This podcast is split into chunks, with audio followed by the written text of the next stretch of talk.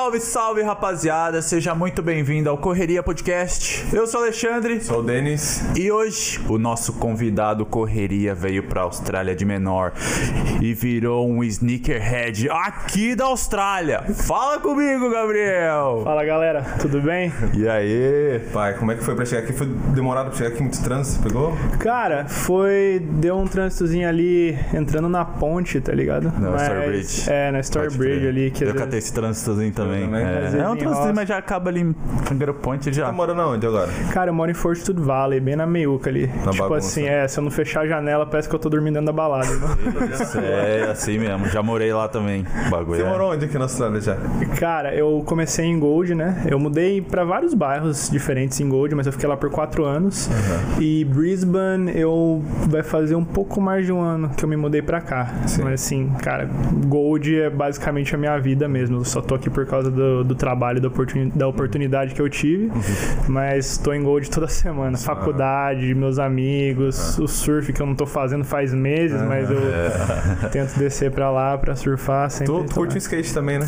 Curto, curto muito skate. Uh, car- carver, né? Carverboard. Uh, aqui em Brisbane não tem muito, mas lá em Gold até que tem bastante. A lifestyle lá pra ajuda também, né? Essa parada, né? Ajuda muito, ainda mais quando não tem onda, né? Aí você só vai ali na frente da praia, tem um calçadão bonito, pá, e só. Esse daí é tipo um longboard? É, o Carver é tipo um longboard, aqui a diferença dele na verdade tá no, no truck da frente, né? O pivô do truck ele é invertido, né? Eu não sou nenhum técnico de skate, mas a lógica é que tipo onde você tem o parafuso no meio, um skate normal, o truck parafusado assim, né? Aham. O Carver ele é parafusado assim, e isso permite com que o truck da frente mexa muito mais, ele é muito mais frouxo. E aí você consegue simular o movimento de pumping do surf, né? Que é aquele tipo, vai, sobe, vai, sobe, vai. Ah, pode crer. Ah, e aí você não precisa pedalar, é só. Ah, só no swing Só você no vai swing. Você vai pra uma pista de skate, mano, com umas rampas bem ah, grande assim, é Ah. igual surfar, cara. dá- Você tá em Brisbane agora, você percebeu que a vibe é diferente de Gold? Cara, sim, com certeza. A lá é vibe. mais... A galera de Gold é mais tranquila. Ah, eu não posso falar por brasileiro porque eu não conheci quase nenhum brasileiro aqui em Brisbane, né? Ah, os brasileiros que eu conheço estão em Gold. Mas se a gente for falar do australiano em si, cara, o australiano lá de, de Gold é muito mais laid back, né? Tranquilo. É mesmo. Ah, surf, que é só tomar uma cervejinha no, fim- no fim de sexta-feira, né? Depois do job. Às vezes até o, o próprio chefe lá da rapaziada pega quatro horas, ô, junta É, todo mano. mundo aí, vamos tomar uma cervejinha. Acho que a gente, a gente precisa mudar pra, pra Gold, mano. Mas, pegar essa, essa vibe Cara, aí, é um pô. negócio que eu vou falar, porque eu cheguei aqui. Até fazer um trampo de num prédio de cleaner no, no, no- uns brother lá que a gente chegar a falar de final de semana. Na real, o. o como é que fala? Quando os caras começam a beber de quinta-feira, como que é o nome? Na, De quinta-feira? é, é o happy hour dos caras. Happy- ah, meio que sim, na- começa sim. na quarta, né? É, na real, o australiano tá sempre bebendo, né? É, eu não sei, porque, mano, segunda-feira à tarde já tem nego no bar lá na frente de casa É, já. E os então. caras, eu não sei, eu, eu não entendo esses caras. Aí eu vou de terça a mesma coisa. Quar- Mano, não para, os caras é tarado Cara, na aqui- cerveja. Mas os caras aqui, sei lá, eu percebi que eles não sabem beber muito bem, parece. Eles começam cedo e chapa muito rápido, velho. É, assim, na verdade, a, a filosofia de rolê da Austrália é encher a cara e só Deus É encher a calma. cara o mais rápido possível Encher e a já mais rápido era. possível Acabou. e, mano, seja o que Deus quiser, se você sobreviveu no outro dia, você sobreviveu.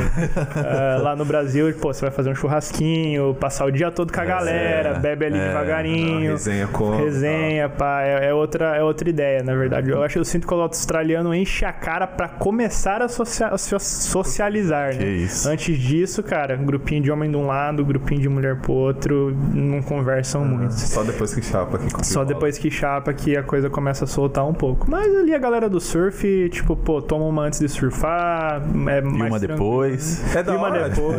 tipo, é, dá uma, tipo, não atrapalha o desempenho, né? Tipo, umazinha ou outra ali não... não, não- Ah, cara, é, você só vai relaxado, né? Mas você tá ali no mar, mano, remando, aquela Ah, onda caindo na sua cara. É, né? soa rapidinho, tá ligado? A cerveja vai embora. É, aí, tipo, galera, o que eu vejo muito lá, a galera em Burley fazendo, eles passam, tipo, a gente faz churrasco o dia inteiro, passa o dia fazendo churrasco, a galera lá em Burley passa o dia inteiro surfando. Então eles vão, fazem uma sessão ali, surfa, pá, depois eles voltam, ficam no porta-mala do carro, que aqui, a pira de Gold Coast, você tem uma vanzinha ou um carro grande pra ficar no porta-mala. Porra, eu já vi isso daí, mas eu nunca percebi não. Eu vejo o cara quando às vezes eu tô lá pra Broad Beach, esses lugares assim.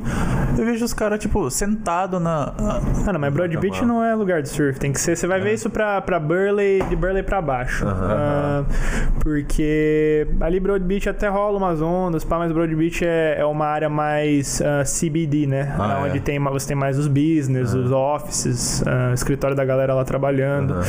Ah, o poder aquisitivo ali também é maior porque tem o Pacific Fair. Então ali é um pico mais de compras, business, não é pro surf. Você vai ver a galera de Pode crer, vanzinha crer. mesmo em. Quem em- vai de surf Em Burley. é o, é o iniciante que não sabe das ondas. certo? É, ali a galera Ah. faz Surfers Paradise, tipo, mas não, não, a galera não surfa muito lá Então não. acho que seria, É. no caso, seria eu esse cara aí. É, esse cara. É, eu acho que se eu fosse pra surfar, ia chegar é, aquelas duzinhas pequenininhas, assim. Não dá nem pra pegar um jacarezinho, pô. Como que você. Então, de- tipo assim, você veio pra cá mais cedo, né? Mas qual que foi o seu, tipo, a sua ideia? Tipo, qual que foi o insight? Tipo, você falou, mano, vou pra Austrália com 18, 17 anos. É.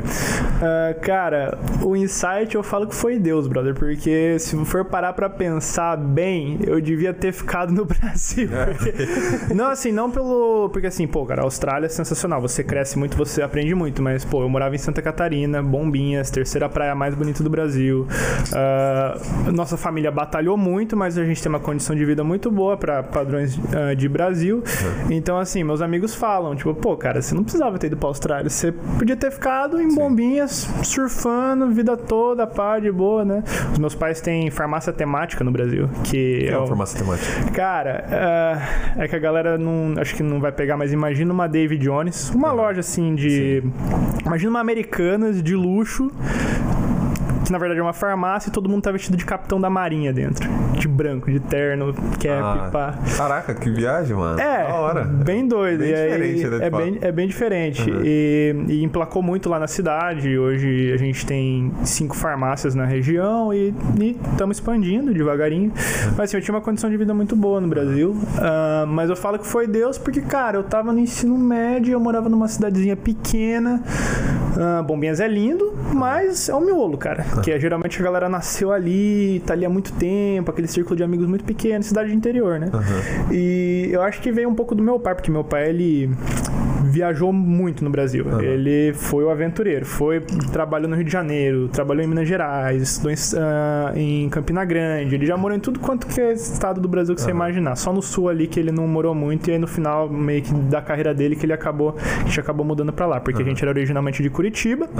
Só que depois de 13 assaltos na farmácia lá, né? Quanto? Repete? 13. 13 assalto, mano. Tá maluco? O, o, o barbeiro perdeu pra ele, Thiago. É, é, o, Ah, o o barbeiro cinco que veio assaltos aqui. foi, né? É, acho que 5. Cinco, é, cinco, cinco ou oito assaltos. Sei lá, é quantos mano, Não assaltos. dá, não segura. É, foi maior que a goleada não. que o Brasil tomou contra a Alemanha.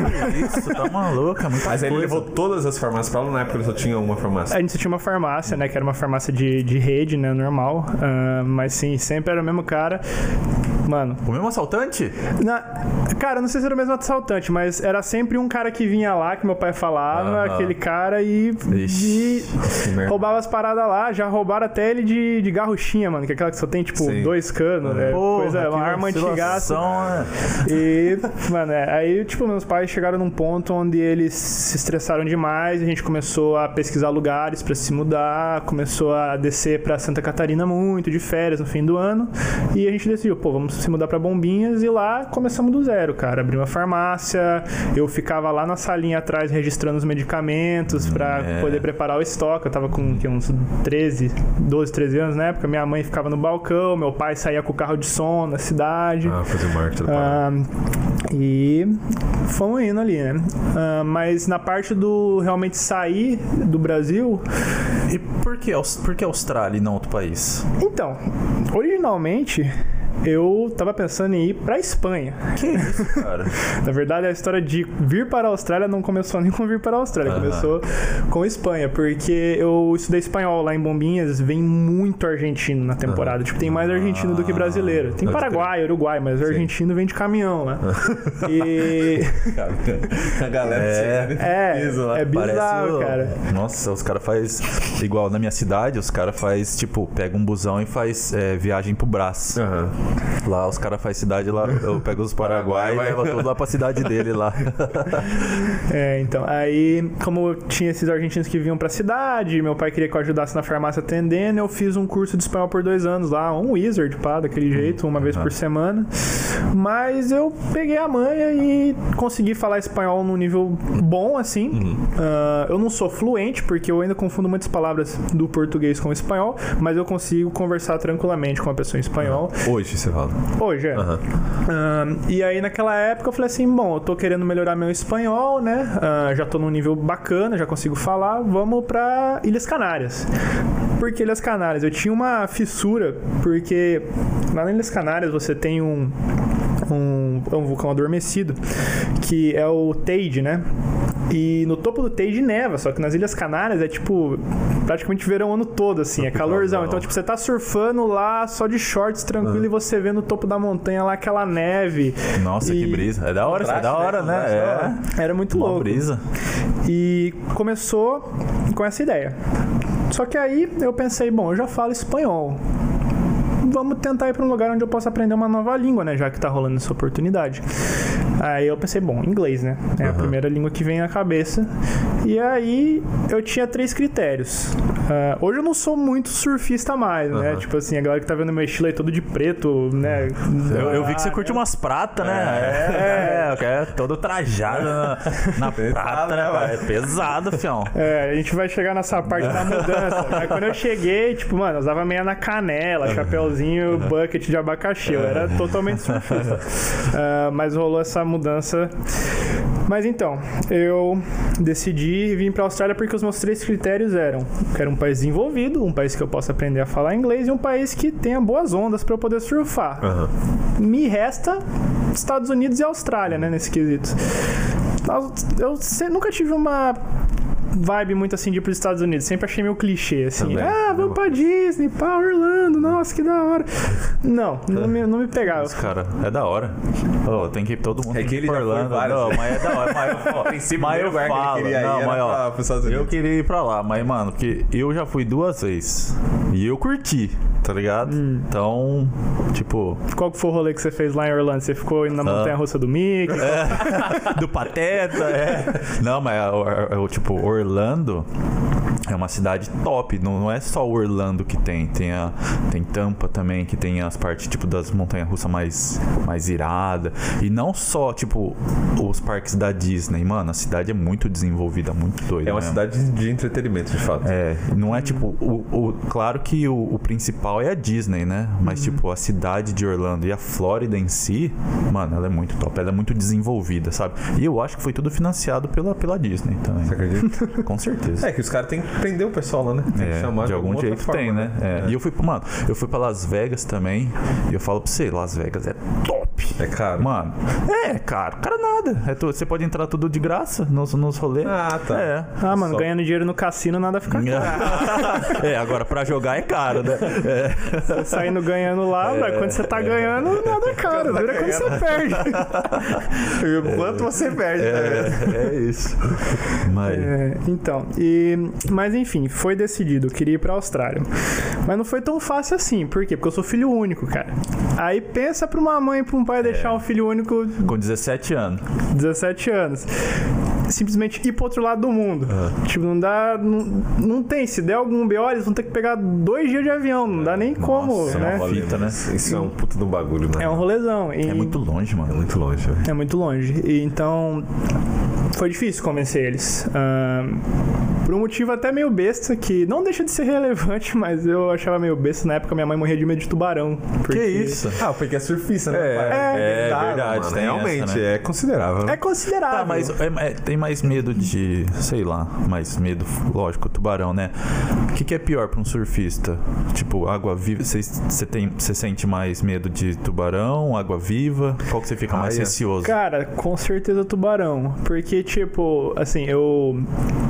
Ah, depois eu posso falar com mais detalhes, mas quando eu participei do Salva Vidas em 2016, eh, a gente fazia um estudo bem profundo do, dos animais marinhos e Aham. tudo que tem lá. Então, assim, em termos de água viva, o máximo que você vai tomar é um pinicão ali, vai ficar doendo um dia, mas de não risco mesmo. Você não perde uma perna. Tipo assim, o risco mesmo é tubarão. Ah, não tem, mas tá a, a frequência é muito mais de água viva ou mais de água tubarão? viva, água viva. É. Você tem, você tem as temporadas onde vem o, o vento vem de nordeste, corrente, tudo que, nossa, vem muita água viva, você, você fica brincando de desviar, assim, Que é o John, baliza. o John ajuda nessa parada ou não faz tanta diferença, na real? Ajuda, né? Se a água viva bater ali no John, você não vai tomar choque, né? Mas o problema é que a água viva geralmente vem nos dias de mar quente. Ah, Aí você não pelo vê. menos a- a- os momentos em que eu vi mais água viva foi quando tinha mar quente, que você não tá com o John. Ah. Então você vai tomar. Vai, Vai tomar, tomar, vai, não tem como. Vai Não tem tomar. como, mas, pô, tubarão. Só que assim, a minha mãe falava: não, porque você vai nadar lá, vai surfar, você vai ser comido por tubarão e não sei o quê. Eu prefiro que você vá pro Canadá, nem que você morra de frio lá, mas não quero que você seja Você cogitou tubarão. Canadá em algum momento também? Você chegou a pensar Não, assim? não, não. Frio Eu, eu tava, eu cara, eu tava com a Austrália na minha cabeça depois que eu tomei a decisão que eu Aham. troquei Ilhas Canárias e fui pra Austrália. Eu tava, tipo, eu ia, Aham. eu ia. Tipo, não tinha o que tirasse da minha cabeça que eu ia pra Austrália. Ah, tanto que eu trabalhei lá na temporada com os meus pais, guardei um pouco de dinheiro, eles me ajudaram com certeza, mas tipo assim, eu, eu dei o corre lá pra tentar vir, mas não foi fácil de convencer, demorou uns três a quatro meses pra eles realmente começarem a absorver a ideia. E Você chegou com a passagem a comprar, falou, ó, tô indo e... Não, Ou não, não, você não, falou, ó, não, eu, vamos lá, não, não, eu vamos não ia, eu não ia fazer isso porque é capaz deles irem pra Austrália me buscar. não, não ia dar É jeito. isso. Eu tinha que convencer eles. E aí, cara, começou um moleque pesquisando lá quais são as maiores probabilidades de você morrer de tubarão, de você morrer de carro. Eu comecei a, a, tipo, literalmente mostrar estatísticas pra minha mãe. Não, mãe, você é mais provável você morrer de, de picada de formiga por ser alérgico, de batida de carro. E é verdade, tipo assim, o tubarão, eu não sei se os números mudaram, mas quando eu pesquisei na época, rolava em torno de três mortes ao ano, o que é pouquíssimo comparado às outras coisas, entendeu? Surfou o ano inteiro, né? 105 dias. Exatamente. Não, não só surfando inteiro. Se você já viu a crowd lá de Gold Coast, que tem, não sei, umas duas mil pessoas pra mais na água, Cara, é muito Que isso, é muito nego, né? é muita gente, é mais É, fácil. Gold é um dos principais lugares pra, pra Sim, surf Go- Gold. da Austrália inteira. Sydney é legal também? Sim, sim. Sydney é legal. Assim, tem praias em todos os lugares, mas Gold é reserva natural do surf Ah, da Austrália. Ah, pode crer. Ah, mais, que, mais que New South Wales. Já, Tem mais surfou, já surfou em New South Não, Wales? eu nunca fui pra New South Wales. Inclusive, Ah. tem um primo que, se estiver vendo esse podcast, ele vai me xingar, porque ele já veio duas vezes pra cá me visitar, eu não fui visitar ele lá ainda. Tem mais campeonato de surf aqui ou em Sydney? Cara, eu imagino que tenha mais campeonato aqui. Ah, não, imagino não. Sim, tem mais campeonato aqui. O Mundial de Surf ah, rola aqui em Gold Coast, né? Uma das etapas rola aqui. Ah, eu não acho que não está mais rolando em Margaret River. Tipo assim, uns três anos pra cá eu desconectei um pouco do surf, então eu não tô muito acompanhando. Mas sim, com certeza. Gold Coast é conhecido como uma das capitais mundiais do surf. Isso aí é, é fato. Ah, mas então, aí conversei meus pais, né? Eu tive que literalmente fazer um vídeo meu. Fiz um script explicando ponto a ponto o porquê que eu queria ir pra Austrália, etc. Porque eu não tava sabendo achar as palavras certas para poder convencer eles de fazer isso. E na época, meus pais conheceram um, um velejador e físico italiano ah, chamado Hélio. E ele acabou se tornando muito amigo da nossa família lá. Aconteceu uma coincidência e eles se conheceram. E o Hélio, ele velejou ah, o mundo de um veleiro de corrida, com um veleiro de corrida, que na verdade um veleiro de corrida você precisa de uma tripulação, você Sim. não consegue tomar conta dele sozinho. E o E cara, o cara foi no pelo. o cara foi no pelo, tipo Que assim. isso, o cara é brabo, Cara, é hein? E é desconfortável essa porra, né? Ah, deve ser embaçado. Eu, nunca, eu velejei uma vez, mas, tipo assim, não é nem a questão do desconforto. É porque, tipo assim, mano, você não abaixou uma vela, pode dar uma zica, você perde o curso. Ele me explicava que tinha uma passagem que ele passava em algum ponto do sul do globo, onde você tinha uma janela. E se você atrasasse, congelava e você não conseguia mais dar a volta ao mundo. esse bagulho Mano, deve ser muito ô, sinistro. eu cago de medo de mar, mano. Tipo, Cara, não, eu até curto, mas nesse ponto assim de. Mano, é muito, é um- é muito sério. Tipo, é uma parada que é muito séria. Mano, eu cago de medo. você vai ficar congelado na parada. Ele deu, tipo, a volta na parada? Ele deu, ele deu duas voltas. não bom. uma, ele pegou e foi duas. Isso é muita Caralho. coisa. Nossa, ah, mas cara, você pegou a primeira, o cara você já curte sabe mesmo, é. O cara já É, sabe não, o cara é apaixonado. Ele morava no veleiro, ele não tinha casa, ele morava dentro do veleiro. é tipo isso. assim, o veleiro era literalmente a casa dele, ele era um caramujo, basicamente. ele carregava a casa É, com ele. É, sem família, né? Isso daí é cada um, cada um, né? Cada um. É, cada Não, um e, gosta e, do bagulho. e ele né? já, já era de certa idade, tipo, acho que já tinha mais de 50 anos já. Cara, mas é uma experiência assim ímpar. Mano, De imagina. um Ah, bagulho- Agora você imagina o Caralho. tanto de história que esse cara não tem pra contar do mar, né? Esse cara deve ter Tanto de coisa que o cara viu. Qualquer, mano, tanto de, sei lá, onda que o cara passou, Mar sei lá, é, É. Noites de frio. Ele já de tomou um raio na cabeça, ele me contando no. Não, não quero. Não, queremos você aqui, hein? Contar sua história aqui, ó. Caiu um raio lá na- no, no mastro do veleiro dele, coisa. Ele falou que não ouviu nada, porque ele tava bem no meio do raio, então, tipo assim, simplesmente ficou tudo mudo. E aí os- a galera que tava Nossa. longe, depois ele passou nos barcos e falou: Cara, caiu um barco, caiu um raio no meio do seu barco. E ele falou: É, mano. É, eu, é, eu tô, Acontece, tô né, sentindo até agora.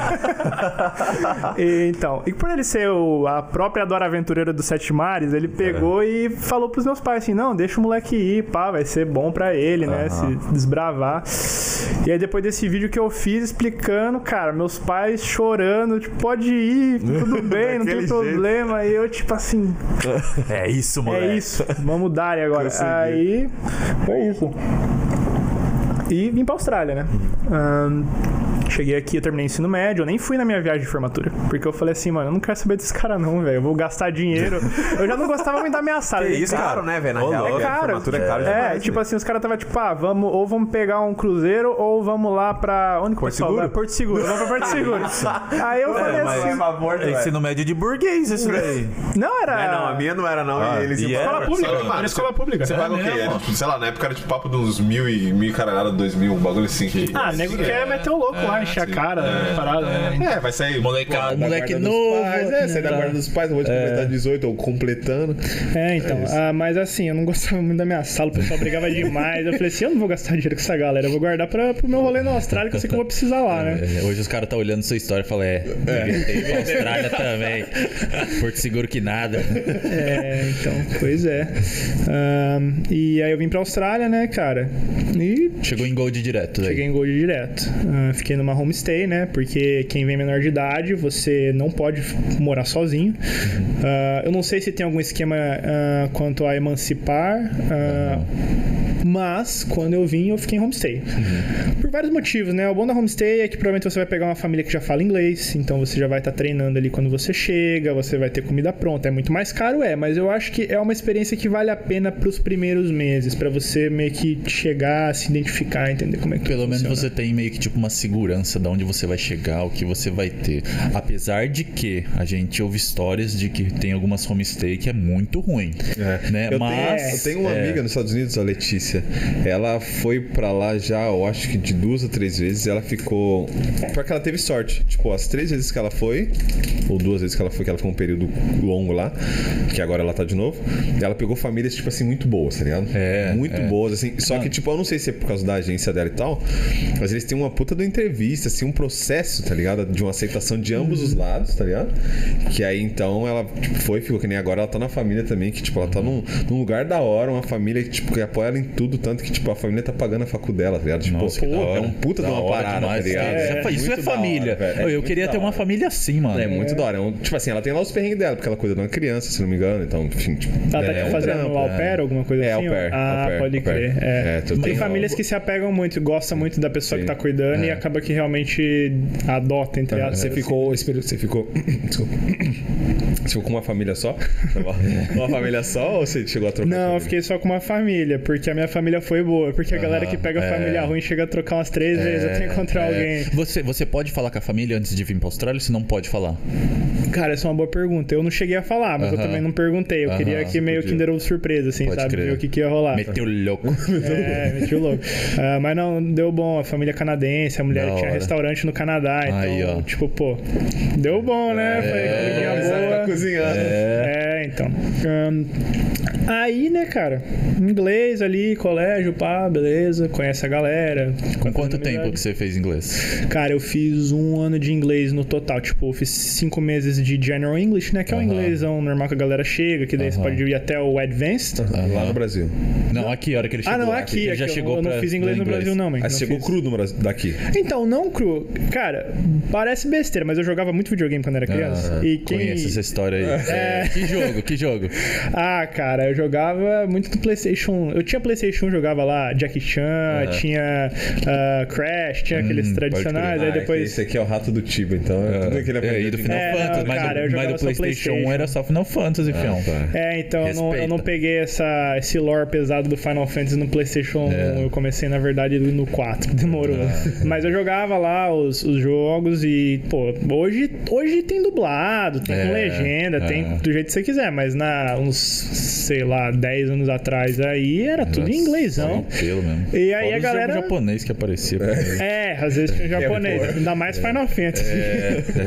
Mas então, tipo assim, você botava lá e a galera costumava muito a pular a cena, né? Não, eu lá vou É. ficar vendo inglês. E eu não, eu ficava lendo, escutando, sem entender nada do que tava acontecendo, mas eu queria tentar interpretar, é. entendeu? E o que, que foi bom isso? Eu aprendi a pronúncia, eu aprendi a escrita. Listening. É, essas paradas, eu só precisava aprender o significado das palavras e como botar elas junto, entendeu? Então isso adiantou muito meu Pode inglês. Eu comecei, eu comecei no Upper Intermediate, Nossa, já veio. Já veio legal? Já veio bom, já É, veio. e, e, tipo, como eu falei, eu nunca, nunca fiz inglês. Talvez eu acho que me ajudou muito também foi espanhol, porque, de acordo com estudos, né, não sei aí, né, não, não, não, no- don't quote me on that, mas ah, de acordo com os estudos aí, é que quando você aprende a segunda língua, sem ser sua língua nativa, você aprende o processo de aprender línguas. Então fica mais fácil pra você aprender a terceira, a quarta, a quinta. Então, o problema é a primeira. Então aqui, ó, pra, pra ficar de consolo pro brasileiro que está pra vir pra Austrália, aprender o inglês, irmão, daqui em diante é fácil. Você aprende espanhol, japonês, chinês, o que você quiser aprender vai ficar mais, mais fácil pra você. Ah, mas é, comecei com um nível de inglês bom. Ah, aí eu fiz cinco meses de General English. Ah, fiz três meses de Cambridge Advanced. Não fiz a prova, eu só fiz porque eu queria dar um up no vocabulário. Mas é, foi isso de inglês que eu fiz. E aí depois eu fui pro pros estudos, né? Ah, mas a parte que ficou interessante na minha vida que eu falo que é onde eu vejo que Deus botou no meu coração de vir pra Austrália foi quando eu fiz 18. Porque ali foi onde eu mudei da homestay pra uma casa com 11 pessoas. Que isso? Uma casa? uma casa. Tinha 11 quartos. Ah, menos mal. Achei que, sei lá, o cara. Não, não, não, mas Não, deixa, eu definir, é. deixa eu definir 11 quartos. Você pegava Ah. um quarto e dividia em três. Ah, Caraca, madeira- é cortina? tipo cadeia? É, Tipo cela, né? Algo cara- semelhante. Que viagem, Um velho. monte de cela. É, então. ah, tipo assim, você sabe quando você vai lá no Brasil na- nas cabeleireiras ou coisa que você tem aquela divisa, divisa de plástico, onde geralmente Sim. é a salinha Hum, onde os funcionários comem? Parecia isso o quarto de cada um, entendeu? Ah, e, cara, ah, eu fui besta pra caramba, porque eu fui cair na história do meu amigo maluco do São Paulo lá. Ele, e aí, tio, bora lá, vamos que vai ser da hora. Os caras são massa, pá, várias nacionalidades, você vai se dar bem, tá ligado? Eu falei, vamos, vamos lá então. Aí, cara, tinha de tudo. Tinha húngaro, espanhol, indiano, o que você imaginar de nacionalidade Nossa. tinha. Tinha nego com passagem na polícia, tinha nego tinha de isso? tudo que você imaginar, cara. O convívio foi legal? Tipo assim, você tinha dificuldade, tipo, com algum tipo de nacionalidade específica ou não? Não, o que, Geral, muda- o que mudava dava das. na? Acho que assim, o cara que vai morar numa casa de 11 pessoas é muito sociável. Então é muito difícil de você não se dar bem com um cara que já tem noção que está indo pra uma casa de 11 pessoas. Mas era mais problema assim de higiene, que você via, tipo, mano, na pia, os caras empilhavam um prato que, tipo, tocava na, no, na torneira. Não dava nem. Você tinha que tirar os pratos pra poder lavar os Nossa. pratos pra botar. o- Era só homem. Cara, era, mas teve um momento que morou duas mulheres lá, duas francesas. Chegaram a morar lá. E Ah, 11 caras. Era só pelo de dizer, saco, nove pra tudo quanto é lado. Tá maluco. Era bem complicado. Ahn, e aí, assim, cara, eu vi de tudo lá. Principalmente porque a galera fazia muita festa, muita festa. Tipo, chegava dias assim que, mano, eu tava tirando um cochilo fim de tarde, eu acordava com a barulheira sem saber o que tava acontecendo, descia a escada de pijama, tinha 100 pessoas na sala. Que isso? Aí já viu você com pijamas, o cara já colocava uma, uma, uma- um copo de cerveja na sua mão, aí, já é um cigarro na mão. Você cara, o cara acabou de acordar com sono, o cara. "Ai, Quer mais uma maconha aí? O cara já. É, então, tinha, tinha um que era figuraça demais, o Curtis. Ele chamava ele de vampirão, porque ele, toda vez que a gente entrava no quarto, as luzes estavam apagadas, ele só tinha luz de vela, ele tinha um piano dentro do Que quarto. ele isso, tocava caraca, um piano à luz de vela. Ele tinha um piano. Ô, mano, É. nem cabe um piano no. Então, ele tinha um piano e ele, tipo, mano, bizarro. Você fala assim, how's it going, mate? Nossa. Are you doing good? E, tipo, ele era devagarzaço. Né? eu falo, essa é a vibe de Gold. Eu quero ver você encontrar um cara em brisa. Que viagem, mano.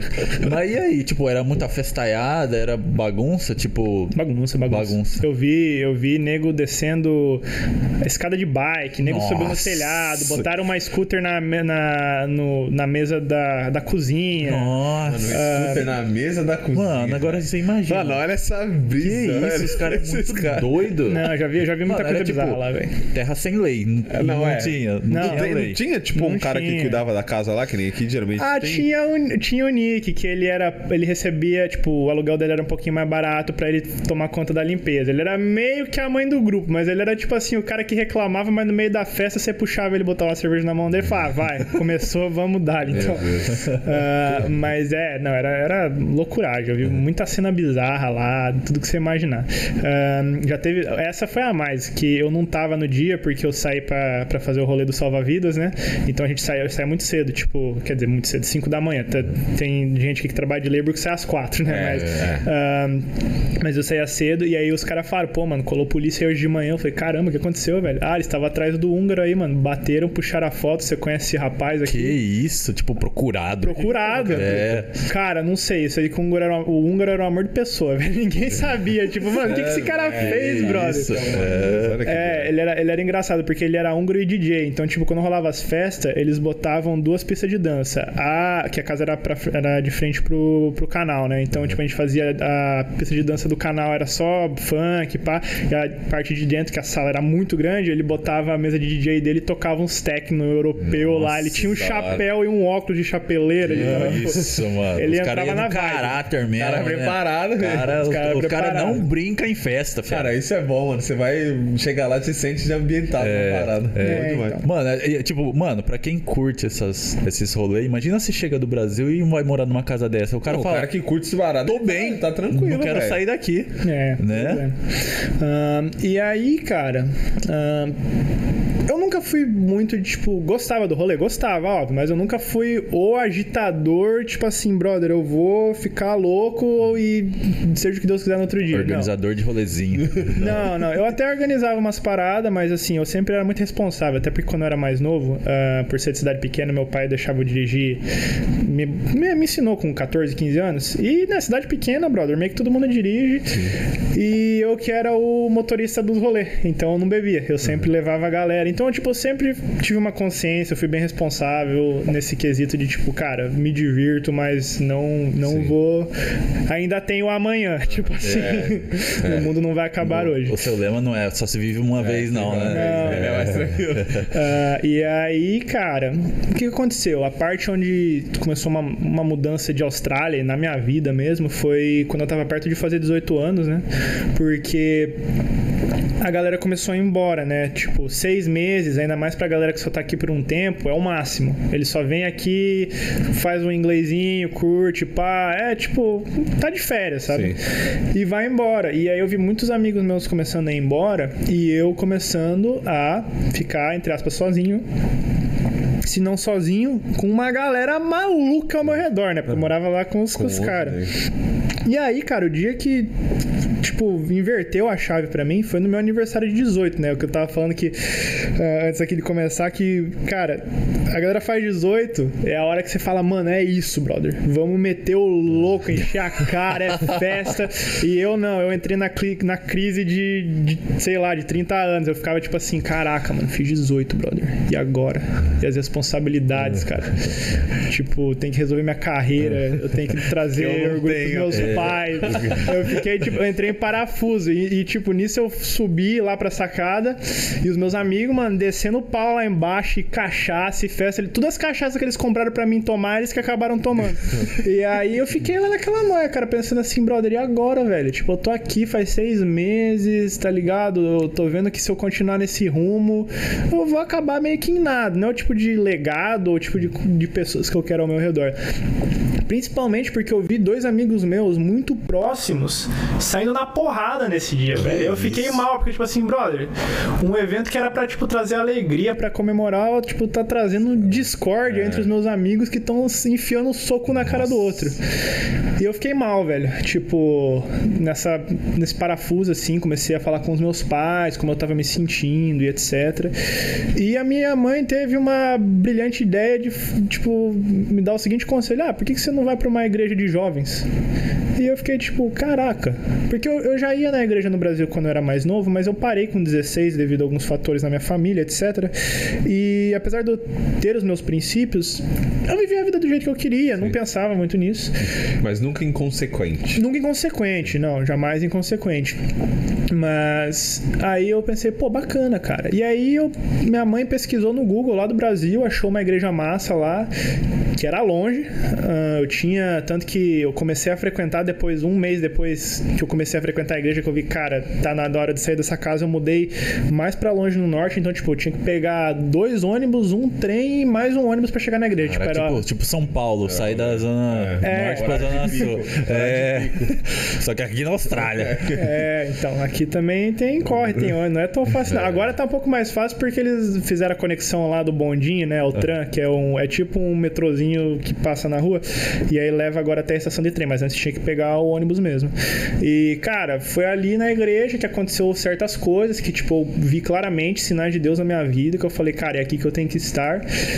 E eu fiquei lá por dois anos e pouco, ah, mais ou menos um ano desde que eu havia começado a ir na igreja,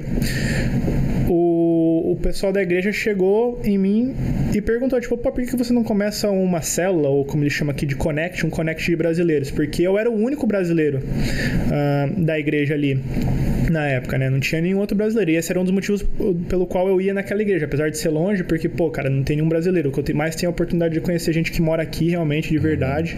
Só um gancho. Como que você achou essa igreja? No Google, man. É, o, a minha mãe pesquisou no Google e vi lá, parecia ser legal. Fui. E Mas ela, ela não é uma igreja, por exemplo, que nem. Que no Brasil a gente tem lá a Assembleia de Deus, tem, sei lá. Não, é, não. não, É- não tem nenhuma dessas. Aqui na Austrália, a denominação de igreja não é tão extensa quanto no Brasil. Ah, você pode chamar o Brasil como um país muito mais religioso nesse quesito. Você tem várias vertentes, né? Aqui não necessariamente. Você tem, tipo, igreja batista, essas coisas, mas não muito. Aqui você vai ver muitas pessoas se denominando apenas cristãos, né? Sim. E então, quando eu fui pra igreja, né, comecei aí, etc. A igreja me abordou, né, Pra começar um grupo de brasileiros. Aí é onde eu falo que tipo Deus vai conectando os pontinhos. Cara, deu uma semana depois que o pastor me abordou, me brota um cara chamado Antônio, mineiro.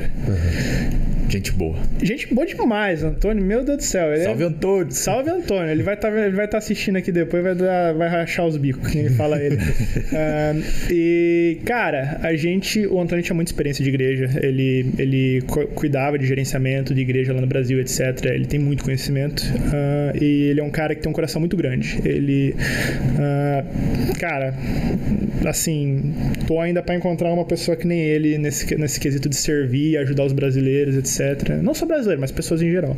E, cara, a gente ficou em pé quatro horas conversando ah, sobre como fazer esse grupo. E esse grupo a gente decidiu iniciar ele. Primeira semana foram três pessoas, a próxima semana foram sete, aí 14, 23, 32 e o recorde, se não me engano, foi, foram 42 pessoas dentro de uma sala. Não, Brasil, tudo brasileiro. Tudo brasileiro. Nossa, que. Não, da hora. E onde aconteciam essas células? Acontecia na casa do Antônio, que ele morava lá um pouquinho longe, mas aconteceu na casa do Antônio. E na época eu tava trabalhando no, num colégio de inglês também, então eu conhecia muito, muitos brasileiros, né? A gente pode entrar no quesito depois do- dos meus trabalhos e como rodou tudo, não só trabalho, como os voluntariados que eu fiz, né? Ah, mas só finalizar essa parte da, de como o grupo aconteceu, né? Começou o grupo e como eu tava naquele momento trabalhando no colégio inglês, tinha muito acesso aos brasileiros que chegavam, né?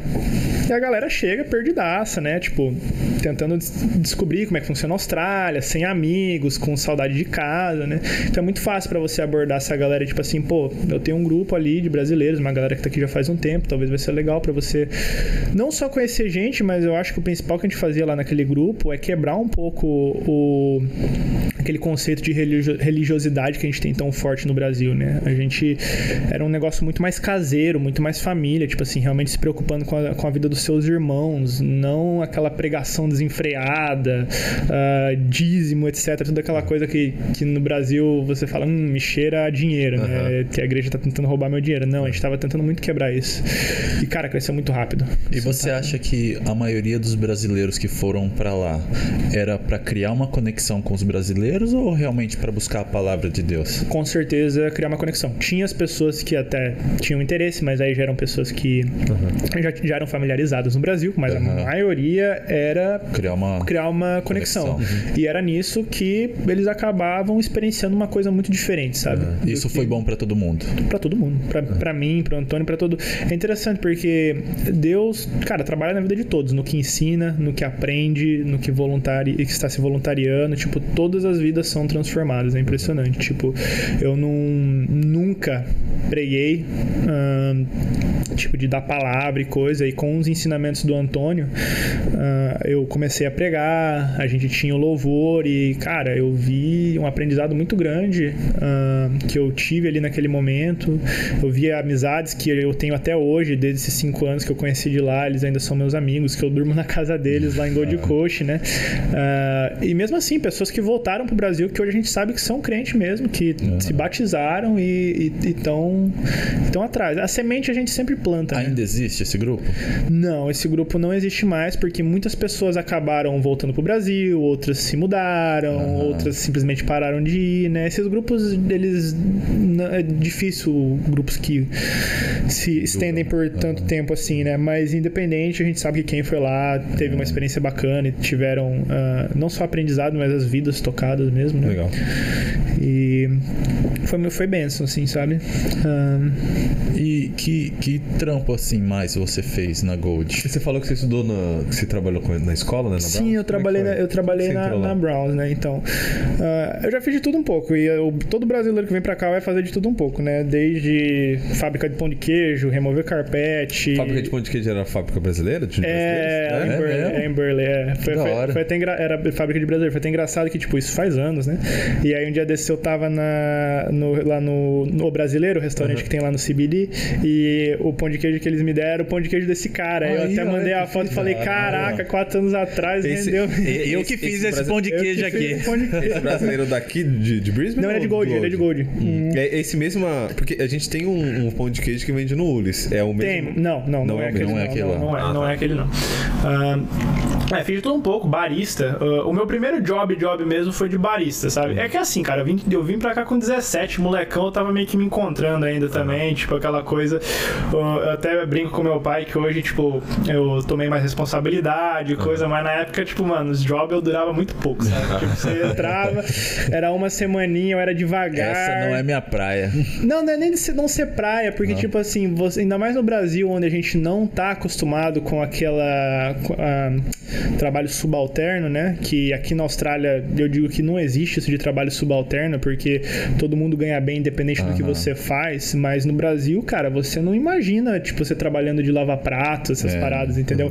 Então, pra você pegar o pique do negócio, leva um tempo. E ainda quando você é moleque, é Sim. mais difícil ainda, né? Não que eu seja um adulto formado agora, mas, pô, cinco anos de Austrália, me- pelo menos me- parecem que passaram 10 anos se eu tivesse ficado no Brasil, entendeu? Você é, passa por é, muita não, coisa. você Eu, si- eu intenso, sinto a mesma coisa também. Eu tô É. aqui três anos, velho. Tipo, tem hora que eu falo, cara, eu já fiz isso, isso, isso, isso. Você põe na linha do tempo, você fez tanta coisa, É. velho. E, tipo, Pare- num período tão curto de tempo. Parece que você viveu mais aqui do que no Brasil, É, com né? certeza, mano. Você teve muito mais experiências diferentes aqui do que. Até porque você muda literalmente a cultura, né? Você sai de, um, de um- de um conforto ali que você se abre, né? Tipo, pra, pra receber outras coisas, tanto de, do- da cultura australiana como de outras pessoas, né?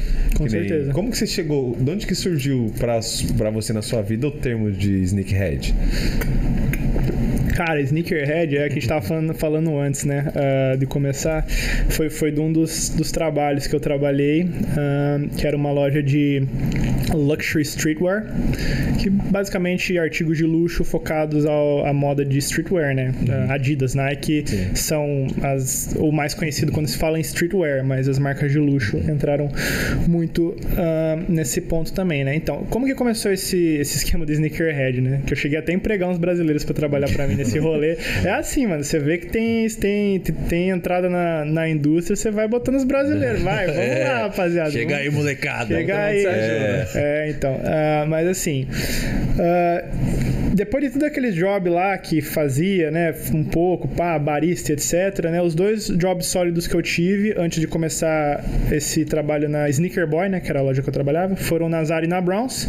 Ah, foi engraçado porque os dois jobs eu fiz a entrevista e eu recebi a confirmação de que eu poderia trabalhar com eles no mesmo dia. Eu tive que decidir, caraca, qual que eu vou. Só que eu tava de férias na época, né? E quando você tá de férias, independente se você tá no visto estudante ou não, de férias você pode trabalhar full time. Eu falei, ah, vou trabalhar nos dois, né? Poucas ideias. Seremos o Julius, teremos dois empregos. E- Minha família vai Tem- poder tem falar. dois filho tem dois empregos. É, então. O orgulho o do cara que não é ficava essa uma aí, semana fazendo É. café direito, o cara tem dois empregos agora, é uma conquista na vida do cidadão. É, e trabalhar na Zara ainda, hein, pai? É uma coisa. A Zara é uma. Aqui, no, porque no Brasil a gente sabe que a Zara é bem mais caro do que outras lojas, tipo, né? Aqui é uma. A Zara é uma loja, tipo, que você vê que o pessoal tem um poder aquisitivo diferenciado, assim, ou não? Cara, eu acho que a Zara, ela é o tipo de loja que a maioria das pessoas consegue comprar. Ah, hoje a Zara, eu não sei no Brasil, né? Mas a Zara hoje ela se Não, tornou... não dá pra comprar no Brasil. Não. É, na verdade, na situação atual não dá pra comprar. É, ainda mais agora, não compra nada, nem água na rua dá pra comprar. Tá difícil, né? Mas, ah, não, a Zara aqui você vai ver tantas pessoas, pessoas de classe média, normal, comprando, quanto pessoas, tipo, com poder aquisitivo bem alto. Porque a Zara se tornou uma, uma marca que produz moda pra vários públicos, entendeu? O público da Zara é- é mais asiático ou não tem nada a ver? Cara, ah, sim, mas aí a gente tem que ver que asiático é predominante aqui na Austrália. Então o público cara asiático vai mesmo. ser predominante em quase todos os tipos de mercado. Questão domina. de, de- É, questão de compra, de, de, de poder Sim, sim, fala. sim, porque o- os asiáticos eles têm um relacionamento muito longo com a Austrália, né? Uhum. Ah, são os principais investidores na parte de minério e imóveis aqui na Austrália, É. então, sim, o, o asiático que vem pra cá, a maioria deles tem muita grana. É que a gente, a gente costuma falar assim, nossa, ah, chinês tem muito dinheiro. Não é que o chinês tem muito dinheiro, é porque o- a China é um país muito grande. Então, por ser muito grande, a tendência é que tenha muito mais pessoas ricas que vêm pra Austrália. Então a gente vê aqui essa, esse bando de chinês dirigindo Lamborghini e fala: caraca, a China tá muito bem. Não é que ela tá muito bem, é que ela tem muita gente fazendo, tricotando lá nas fábricas por um pratinho de arroz. Então, não, tipo, é, é, esse que é, essa que é a parada, entendeu? Então tem. É porque a China é muito grande em questão de população, automaticamente você vai ver mais ah, chineses com mais ah, poder aquisitivo aqui. Ah, mas então. Trabalhei na Zara ah, e trabalhei no colégio inglês, na Browns, que foi onde eu fiz o meu, meu Cambridge, né? Que eu estudei. Então eu já conhecia a, pode a, a Mas gerente, como que né? surgiu o, o convite pra você trabalhar lá? Então, ah, o convite, na verdade, não foi um convite, foi uma baita de uma coincidência. Porque eu estava, antes de, de começar o job na Zara e na Browns, né? Eu estava pesquisando lá. Eu sou estudante. Vamos botar Student Jobs pra ver se aparece alguma coisa relacionada a estudante. E o nome da posição que tinha lá na Browns era Student Services Officer, que traduzindo para português é o tio da gincana. Bem, nossa, gostei dessa tradução. aí. É, o tiozinho da gincana. É o tio da gincana. Porque eu, o meu, fora a recepção e papelada, o meu job era levar a molecada pra jogar futebol, levar a molecada pra ver baleia no mar, né? Que tinha os passeios de baleia lá em Gold. Tipo assim, o meu job era basicamente ter férias com a gurizada, tá ligado? Nossa, isso era um job ou era um hobby? Então, né, cara? coisa. É, pois é. Ah, eu me divertia muito, cara. Era muito legal. E era remunerado. Remunerado, sim, sim. Ganhava bem, ganhava Mano, bem. era, o- era, o- é o trampo do sonho. Qual que foi o trampo que você fez que era hum, de graça? Como é que fala? É, voluntário. Voluntário? É. Cara, eu fiz alguns, né? Porque nesse, nesse tempo eu também tava. Eu, depois de fazer o meu inglês, eu comecei a estudar estudar na, na TAFE, né? Ahn, eu decidi fazer Diploma of Building Design, que não tem uma. Esse, esse tipo de job não tem no Brasil. Ah, ele é como se fosse um mini arquiteto. Essa é a melhor maneira que eu tenho para descrever. Porque aqui na Austrália, o, você tem muitas pessoas. Construção é muito forte. Os australianos, boa parte deles vão pro, pros trades, né? Na área da construção, carpintaria, etc. Então você tem uma mão de obra bem especializada E aí, esse diploma Building Design é meio que focado para essa galera que já tem conhecimento técnico de construção, mas que quer aprender o lado do design, que é o cadista. Ah, o cara, pô, eu sei como fazer uma casa, mas como eu vou fazer o design da casa, né? Como que eu vou vender essa parada? Então aqui na Austrália existe isso, que é como se fosse um mini arquiteto. Não é Tem, arquitetura. tem bastante mercado pra isso? Cara, tem, tem. A Austrália, nossa, tem muita coisa para se construir ainda. Então, tudo que é relacionado à construção aqui tem muito mercado. Ahn, a galera vai pros trades mesmo porque geralmente é, é mais, tipo, não fácil, mas você estudou aquilo, você estudou aquilo, você aprendeu aquilo, você vai ganhar uma Sim, grana muito boa com aquilo que você aprendeu. Tipo, não é uma coisa que você vai ficar quebrando muito a cabeça e você não tem, não precisa de bacharel, não precisa, você geralmente faz um diploma, uma coisa específica. Ah, aí eu fiz o diploma de, de Building Design naquela época, enquanto eu estava trabalhando na Browns e, e na Zara, né? A Zara eu trabalhei por algum um mês e pouco, né? Porque aí eu ia começar as aulas de novo na TAFE, aí eu tinha que abandonar o barco de algum dos empregos. Eu falei, bom, ficar de pé olhando pra cara dos, consu- do- dos customers que eu dobrava uma roupa, virava, voltava, a roupa já tava desdobrada, Cliente, filho da puta. era bizarro. Nem vai comprar, cara. só, ele só, Também vai só, desdobrar só quer desdobrar o É, tipo negócio. assim, você literalmente tá lá pra cuidar de estoque e dobrar roupa. Vagabundo. É, então. É aí- porque eles meio que não precisam da sua ajuda, assim, né? Tipo não, assim, não, Zara se vende. Não, eu- a Zara se vende. A única vez que pe- pediram minha ajuda foi uma coisa muito tosca que o cara falou assim: ah, você tem a cor terracota? E eu não sabia de cor, né? Eu- Que é isso? Terracota, brother, que cor é essa? Aí ele falou, terracota. Aí eu falei, tá, me mostra aí. Aí ele, ah, é, é tipo o quê? É tipo um laranja. Aí eu, tá, aquele suéter? Aí ele falou, não, aquele. Ele me apontou pra um suéter que era literalmente a mesma cor. Nossa. Eu falei assim, mas é a mesma cor, cara. Não, mas aquilo é terracota. Aí eu falei, então pega o seu terracota e vai embora. É, velho. É isso! A, hora que eu, a, hora, que- a hora que eu for pra, pra loja agora, não vou mais desdobrar os negócios É, que eu não, vou comprar. mas É, é, consideração. Empatia, pai. É. Tem que ter empatia. Tem, tem. Teve uma que eu não falei, mas eu trabalhei numa, na Sunglass Hut, que é uma loja de óculos, um tempo. E essa cena eu nunca esqueço, cara. Porque a gente botava os óculos no display de pé, bonitinho, né? Normal, óculos de pé. O cara pegou pra provar o óculos, ele botou o óculos de volta de cabeça pra baixo. Da- Nossa. Cara, aquilo me ativou um. um toque. Um toque desgraçado, porque eu falei assim, cara, você tem 30 óculos de pé organizado, você devolve o óculos de cabeça pra baixo. Por quê? Por quê? É de propósito, né? É. Vamos fazer diferente. Esse óculos tem um estilo diferente. Propósito. Tipo assim, eu sei que eu tô sendo pago, mas você não precisa me dar esse tipo de trabalho. enfim, ah, mas é, enfim, sa saí da Zara, comecei na Browns, ali foi na Browns onde eu fa- fazia a gincana pra molecada e trouxe muita gente pro, pro grupo, né, de, de brasileiros, né. Ahn, Aí o que aconteceu? Ah, eu tinha um problema na Browns que eu, eu até tive uma, uma queda de braço muito grande com meu pai na época, que eu, eu chegava atrasado no job, porque eu morava, entre aspas, longe, ah, e volta eu chegava atrasado, tipo uns 10 minutos atrasado no job. Só que eles nunca me chamaram a atenção disso, sabe? E eu fui, né, achando que tinha de boa, era de boa. E, e o meu pai falou, ah, chegou atrasado de novo, não sei o quê, pai, beleza.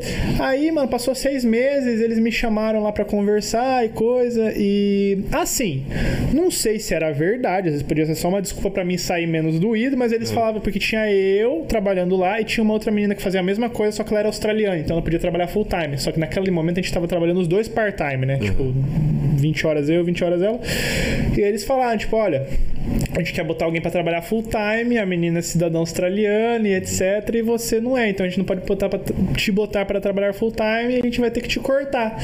E meu pai falava, sabe por que, que eles demitiram? Porque você chegava atrasado. Eleição do seu pai, ou seja, chega pontual. Cheguei pontual. Mas, mas, tipo assim, que nem você, você teve tipo, a, a sua experiência com a australiana que foi muito forte. A gente, o brasileiro, ele gosta de, de fazer a pessoa esperar, vou falar assim. Ah, Não sim, de fazer brother. esperar, mas Pô, ele gosta tô- daquele drama, Com tá ligado? certeza. A galera que é diferente, mas, tipo, essa, tipo, Sim, que- sim, mano. No Brasil, tipo, até aqui, se você vai, vai fazer um rolê que vai ter brasileiro, você fala, chega às 5 pra galera chegar às 8, porque na verdade você tem vontade. Eu. É. Eu falo, é, não adianta, a galera chega atrasada. Isso aí acontece, né? Não deveria, mas acontece. Agora não, australiano é pontual. Os caras são pontual, não tem, não tem conversa. Chegou no, chega no horário, chega no horário, pá. Aí foi nisso. Mano, perdi o job, fiquei malzão, né? Porque eu gostava muito do job e coisa. Aí foi onde teve a treta com meu pai, que falou, ah, porque você chegou atrasado e coisa. E eu falei, não, não é isso, pai, porque eu não era cidadão australiano, não sei o quê.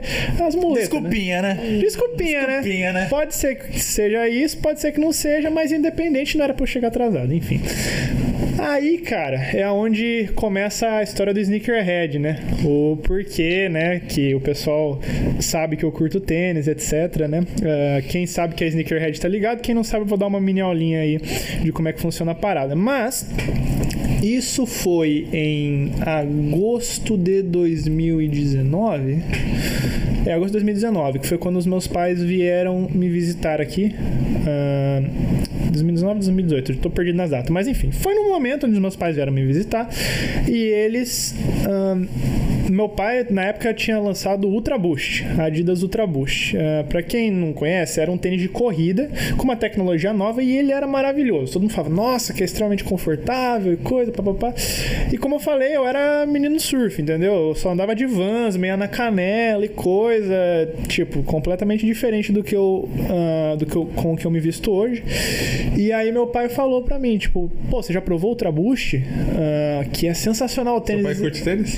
Hoje ele curte. Tipo, assim, é engraçado porque rolou um trabalho meio inverso. Porque quando eu era mais novo, eu me vestia engomadinho. Eu ia pro colégio de bolsa de, de ombro de couro, camisa de botão, porque meu pai queria que eu fosse engomadinho. E eu não gostava muito, mas eu falei, ah, vai, né? Aí eu fui crescendo, como a gente morava lá em Bombinhas, negócio do surf, eu comecei, eu comecei a querer usar mais tipo Volcom, Element, as marcas de skate e surf. Eu curto essas marcas aí. Ah, brasileiro curte, né? Ainda mais aqui em Gold, que o pessoal é todo surfista e skate, mas o meu pai, não, não vai usar essas coisas não aí, essas coisas de maconheiro, não sei o quê. Usar boné de abarreta, não, não, não, para, não, não quero meu filho usando essas coisas não. E eu sempre fui devagarinho ali, de mansinho, falei, pô, pai, olha que boné legal, não sei o quê. Um dia eu botei um boné na cabeça e ele, ah, até que tá bonito. Pode levar esse boneco, vai. Aí começou. Aí nisso foi devagarinho. Meu pai também começou a se vestir que nem um maconheiro. Não, maior respeito, pelo amor de Deus, né? Ah, Chegar em casa já sabe. não, não, não, tá maluco. Não, só, só, só uma brincadeira sadia. Mas, ah, não, então ele começou a usar roupa do surf e do skate também, né? Ah, que eu acabei influenciando ele, né? E ele veio pra Austrália, ele começou, né? Vai chegando um pouco mais a idade, que é uns tênis mais confortáveis, né? E aí, onde ele comprou o Ultra Boost, ele falou pra mim: Nossa, porque o Ultra Boost é o melhor tênis que você vai ter na sua vida. Aí eu falei: Tá bom, vamos provar esse tal de Ultra Boost aí. Mano, eu botei o bagulho no pé, na hora que você levanta, você fala: Ih, caraca. É isso mesmo. O velho tem Leva- razão. Cara, eu nunca andei nas nuvens, mas isso aqui deve ser muito parecido. Essa foi a sensação. É é maravilhoso. Qual velho. marca que era? Adidas. É, Adidas. E aí, cara, só que assim, um tênis de corrida preto, esse, mano, eu usava uma camiseta florida com tênis de corrida preto, tipo assim, é tipo você misturar, sei lá, sagu de uva com batata frita. Não tem nada a ver. Caralho, essa aí, essa aí você buscou lá. puxou lá, buscou lá, mano. no. Tipo, não tem nada a ver. E, e aí foi onde devagarinho eu fui, comecei, comecei a mudar meu estilo de roupa, comecei a curtir os tênis da Adidas, e aí que a história do sneakerhead começa. Porque tinha um tênis específico da Adidas que eles postaram no Instagram que ia lançar e eu queria esse tênis. Eu falei, mano, esse tênis é top, ele é bonito, eu quero comprar esse tênis. E aí eu falando com os meus amigos da igreja lá, os australianos, eles falaram, pô, mano, abriu uma loja lá no Pacific Fair, né? O shopping, o maior shopping lá de Gold que tem, ah, que é de tênis, vai dar uma olhada. Aí eu cheguei lá na loja e perguntei pra mulher: Ah, esse tênis aqui vai lançar semana que vem, você sabe se vocês vão receber ele?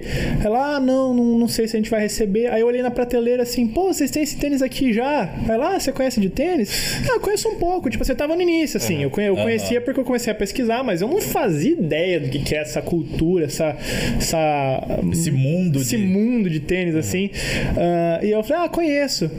Aí. E a outra coincidência é que eu estava vestindo literalmente o uniforme da loja, que é uma camisa preta, uma jaqueta bomber preta, uma calça preta e um tênis. Aí, tipo assim, eu já tava vestido pra trabalhar, basicamente.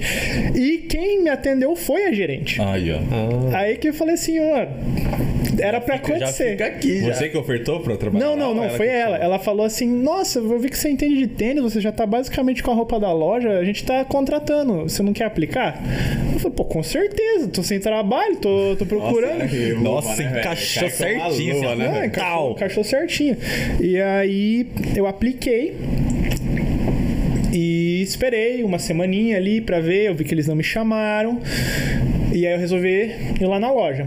Que isso é uma filosofia que eu tenho. Cara, se você quer trabalhar num lugar, você vai e enche o saco do gerente até ele te dar esse emprego.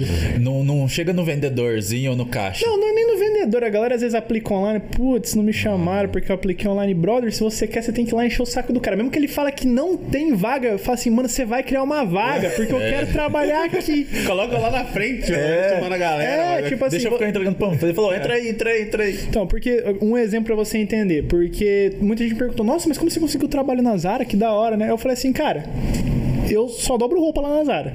Você consegue dobrar a sua roupa, certo? É. Todo mundo dobra a roupa, né? Por que, que eles vão me escolher pra dobrar a roupa? É porque eu quero muito dobrar a roupa. Eu quero muito dobrar a roupa e ganhar por isso. então, assim, é isso que às vezes a galera não pega, que tem coisas que não é só você que faz, pelo contrário, muita gente consegue fazer. Mas vai do quanto você quer fazer aquilo e quanto você tá dedicado a conseguir aquilo. Que nem, por exemplo, quando vim pra Austrália, eu poderia ter desistido na primeira vez que minha mãe falou, não, mas eu queria tanto ir pra Austrália que eu tive que gravar um vídeo meu chorando as pitangas do porquê que eu queria ir pra Austrália pra convencer eles, entendeu? Então, é, você achou uma coisa que você quer trabalhar aqui na Austrália, mano, você tem que encher o saco dos caras até eles te darem esse É emprego. da hora essa parada aí. Eu chamo isso de foco. É, não quer propósito. É um propósito, né? Você tem um propósito e você vai até se conseguir. Então, Então, aí o que aconteceu? Eles não me chamaram, eles não me chamaram a primeira vez, eu fui na loja, perguntei, e aí, como é que foi? Ela, nossa, cara, você não tá ligado, o gerente, o, o gerente regional já escolheu já os candidatos pra entrevista, não sei o que, pá. Aí eu falei, ah, tá bom, beleza. Aí eu saí da loja, eu falei, não, vamos voltar lá. Eu falei, cara, me arruma uma entrevista com esse cara. Eu quero muito trabalhar nessa loja. nossa. Por favor. Aí ela, tá bom, vou ver o que eu posso fazer por você. Aí o cara me ligou no outro dia. 10 e meia da manhã, eu tava na cama ainda, vagabundo. Tá desempregado, era festa, tava na cama. Eu, e aí me liga o cara. Oi, bom dia. Gabriel? Ah, aqui é o Jerônimo da Sneaker Boy, não lembro o nome do cara agora. Ah, eu. A gerente falou que você tava afim de fazer uma entrevista. Você tá disponível daqui meia hora? Eu falei, tô, com certeza, mano. Eu tomei o banho mais rápido da minha vida, botei as roupas, dirigi pro shopping, fui lá, sentei com ele. Aí começou as perguntas. Ah, você conhece nossas marcas? E aquela coisa. Fiz aquela pesquisa pra saber o que, que a loja vende, etc. Mas o que eu acho que foi definitivo pra mim ganhar um emprego foi que eu, eu vi a loja a lo- a loja tinha um score no Google Reviews bem baixo, tipo 3.5. E cara, a loja é maravilhosa, um conceito incrível, o jeito que eles, fa o jeito que eles fazem lá, etc. E aí eu sentei e falei pro cara: Você já viu o score da sua loja? Aí ele falou: Sim. Então você sabe como é que é a situação. Ele falou: Sei. Cara, eu Fico muito triste de ver o score da sua loja desse jeito, sabendo o quão bonito e o quão incrível o conceito da sua loja é. A sua loja não merece o score dele, cara. Me dá uma oportunidade de trabalhar aqui só pra mudar esse score, porque eu sei que com o meu customer service eu consigo fazer a galera olhar pra loja, ter um atendimento massa pra gente mudar esse score, porque essa loja não merece esse score. E aí o cara falou, brother, você tá contratado. É isso. Isso aí, Mano, entrou na ó, mente do cara. eu não queria falar não, mas eu tô querendo te contratar agora. Porque... Só com isso negócio na mente aí, É, eu tô- ali eu tô conversar pensando depois. parada eu, mano, Aí ele falou, você tá contratado. Aí eu falei, beleza, fechou. Aí mandaram os envelopes, beleza, comecei a trabalhar. Aí foi aonde eu descobri, mano, que bagulho louco é esse mundo Até do então você sneakers. tinha só o boot preto. Eu tinha o boot preto e aí depois eu consegui comprar o boot branco. Ah, aí, mano, entrei, comecei a ver os tênis, saiu um da Nike lá, iradaço. Eu falei, vou Nossa. comprar. Aí comecei a iniciando a coleçãozinha, né? E, mas eu não sabia a proporção que o bagulho tomava. Foi num sábado, acho que umas duas semanas depois de eu começar, que a gerente falou: Olha, fim de semana vai ter o lançamento do Easy 700 Wave Runner. Eu falei: Que língua é essa, minha filha? Você tá falando aí? Aí, não, porque é o tênis do Kanye West, pá, que é bem popular, vai ter o, o, é, restoque do tênis. Você vê como, tipo, a galera queria tanto que eles fizeram um restoque do tênis. Eu falei, ó, tá bom, beleza. Aí ela falou, ó, vai ser busy. Meia hora antes aqui, sábado de manhã, tá na fila, a gente vai, eu vou te ensinar como é que funciona, os processos, pá, não sei o que. Eu falei, caraca, mano, vai acontecer um bagulho muito Vende louco tudo, vende, aqui. vende tudo assim mesmo? Eram quantas pessoas na loja trabalhando, tipo, na venda? Cara, num dia normal de venda, você geralmente tem três. Num dia de lançamento, você tem oito. Caramba. Tipo, porque. Cara, mas dá tanta gente em lançamento assim. Dá, dá, muita gente. Tipo, ahn, você pega ali, cara. É porque na loja que eu trabalhava, ah, eles fecham os portões, então você não pode acampar fora. Mas em lojas de rua, a gente acampa um, dois dias antes. Que isso? velho, Mas é vi essa parada. por causa do tênis. Por causa do tênis. Nunca vi essa parada. Eu vi show. Nossa. Show você vê. tipo, É, então, tipo assim, eu cheguei de manhã na loja, falando assim, vamos ver o que vai dar. Tinha 40 pessoas na fila, sentado lá desde 5 da manhã. Mais curioso ou mais pra comprar? Comprar, queria comprar. Que Ah, isso, quer mano. pessoal quem vai comprar mesmo. É. E, os E- caras gastam grana legal. Gastam, gastam. Tipo assim, a gente, a gente mexia com duas vertentes. Você tinha o, o streetwear e você tinha o luxury streetwear. Uh, sports streetwear, luxury streetwear. Sports é Nike, Adidas e o luxury são as marcas tipo Balenciaga, Versace, Prada, Christian Dior, ah, que são as grandes, né? Ah, e houve, né, um- alguns anos atrás, quando os, os rappers americanos ficaram muito populares, né? Ah, e começou a entrar muito dinheiro nesse mercado de entretenimento. Pô, o rapper não vai usar um terno e uma gravata pra fazer um show, tá ligado? Eles querem usar o bagulho da rua, das origens. E foi aí onde as, as marcas de luxo começaram a ver um mercado. E eles começaram a, a transferir o foco de design, né, das coleções de moda clássica pra moda streetwear. Ah, e hoje você tem pessoas, tipo, muito fortes na indústria, tipo Travis Scott, Virgil Abloh, que são pessoas que vêm de vertentes completamente focadas no streetwear, trabalhando pra marcas grandíssimas. Tipo, Travis Scott organizou o último desfile de última coleção da Christian Dior. O cara é um rapper. Cara, não faz nem sentido, né? meio, meio que, tipo, eu vendo assim, eu- parece que não, não, conecta, né? conecta. Como o cara, sei lá. Mas é, isso um aí é rap. que, tipo, mercado, cara, influência é, cara tem. transição, influência, né? A geração nova, né? Os gostos vão mudando, né? O rockstar de, É. de anos atrás era Guns N' Roses, o rockstar de hoje é Travis Scott, Drake, essa As galera. marcas estão se adaptando ao que tá o rolê do momento, Sim, elas né? se adaptam. E aí, cara, teve aquela fila enorme e aí foi onde começou a brincadeira. Que eu falei, caraca, mano, como é que funciona essa parada? Por que, que tem tanta gente atrás desse tênis? Não é possível que não vai ter Como quando estoque. você chegou lá na hora? Tipo, já tinha galera lá na... Já, já tinha galera lá, me deram um iPad e eles falaram assim, ó, e o pior é que, tipo, a nossa loja roda tudo online. Esse é um dos conceitos da loja. Você não tem um estoque físico. O estoque fica tudo no Nossa. armazém em Melbourne e você processa as vendas online. E essas vendas estão disponíveis para as lojas de Gold Coast, Sydney e Melbourne. São quatro lojas ao total Caramba. rodando e você tem que ser rápido, porque o estoque é igual. Então, tipo assim, se você demorar para processar, o bagulho vai dar Vendeu. sold out em 15 segundos. Cara. É muito rápido. Mano, então, é tipo assim, você muita- tem que ser muito ligeiro na parada, tá ligado? Mas, tipo assim, o cara ele vai lá, ele vê o tênis, mas ele não leva o tênis fisicamente. Ele só fala, Não, "Quero um desse o e tênis era." vai ser entregue pra, ca- pra- nossa, na casa dele fita. ou na loja. Caraca, Eu, eu já chapo Mano, nesse bagulho. aguento Como que eu vou lá, não, compro o bagulho e cadê eu? É, Né? não, Eu não- teve caso de nossa. gente que esperava na fila, chegava lá, já tinha dado sold out e perdi o tênis. Ficou, tipo, um dia na fila à toa, às vezes. Caraca, mas não rola o cara levar outro tênis? Não tem, é, aquele é o Ele por lançamento. aquilo, é né? aquele é o lançamento, entendeu? E aí, cara, foi onde eu comecei a fazer amizade com uma galera que eu vi que tava ali direto, né? Esse business é um business muito de galera do ensino médio, porque tem mais tempo pra desenrolar a parada, mas existem, tipo, obviamente, adultos e pessoas grandes do mercado que só fazem isso. Ah, mas eu comecei a conhecer os resellers, né? Que são os caras que compram esses tênis para revender por um preço muito mais alto. Porque qual que é a lógica deles? Tem uma demanda muito alta pro tênis já. Se a gente esvaziar o estoque todo e a galera não conseguir de jeito nenhum, eles vão entrar num parafuso e a demanda vai crescer tanto que você pode vender o produto por um valor muito maior. Aí quando eu falo valor muito maior, você vai ter tênis que vende de tipo o retail price, que a gente chama o preço de loja normal, 240 dólares, ele pode chegar a mil dólares. Tem tênis que é tão limitado que, ele, que eles chegam até 20 mil dólares. Deles. Que isso? Mano, Mas a é- edição, tipo, eles produzem poucos tênis? Produzem ou, pouco. Ou o cara que pega tudo só vai vender no preço que. Não, não, vai, vai, vai muito. é, é, tipo assim, é uma bolsa de valores praticamente isso, né? É, é, vai de especulação de mercado, quanto, o quão hypado é o tênis, qual que é o artista por trás do tênis, se o tênis é bonito, se ele não é, quanto, qu- qual é o estoque do tênis, aonde ele vai ser lançado. Tem tênis que lançam só nos Estados Unidos, tem tênis que lançam no mundo todo, tem várias variáveis no, no negócio, entendeu? E aí esses resellers são os caras que vão, tem, eles geralmente vêm com a turminha deles, entra na fila, pá, e tenta comprar os tênis.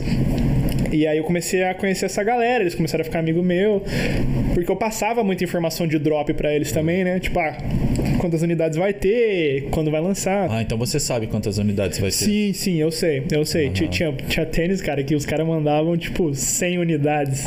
Que Cem é isso? pouco? É muito pouco. Cara, você tem 40 pessoas na fila só de uma loja. 100 não dá nem pra 10% da clientela, Caraca, tá ligado?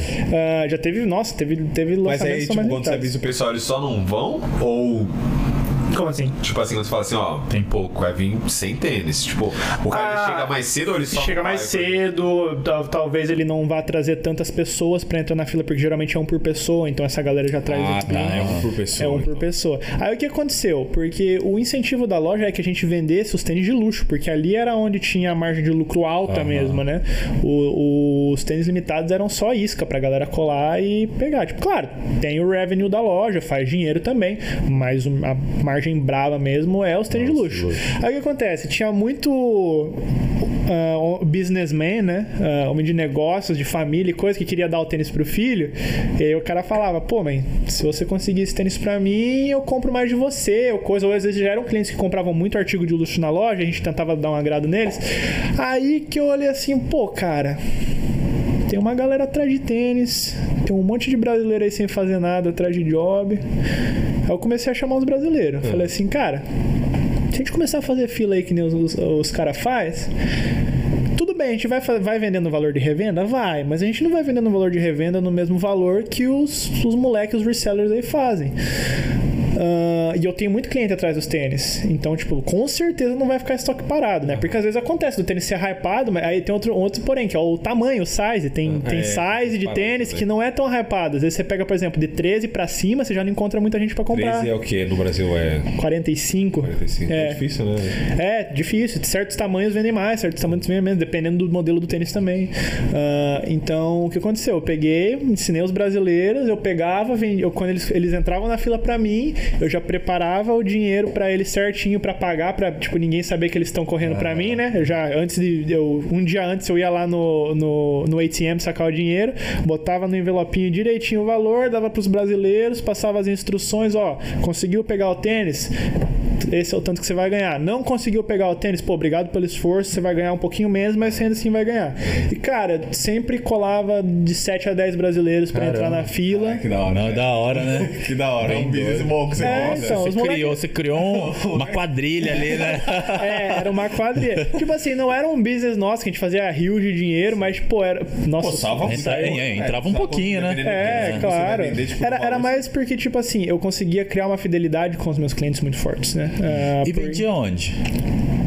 No. Ah, o, o aftermarket. É, é, porque você comprava. Cara, né, você, você vendia onde? você tem um alguns, cliente, né? você tinha você tem alguns lugares para vender. Ahn, você pode vender no, no, no boca a boca, né, dos contatos que você já conhece, você já manda mensagem pros caras, ó, vou tenho tal tênis, você quer?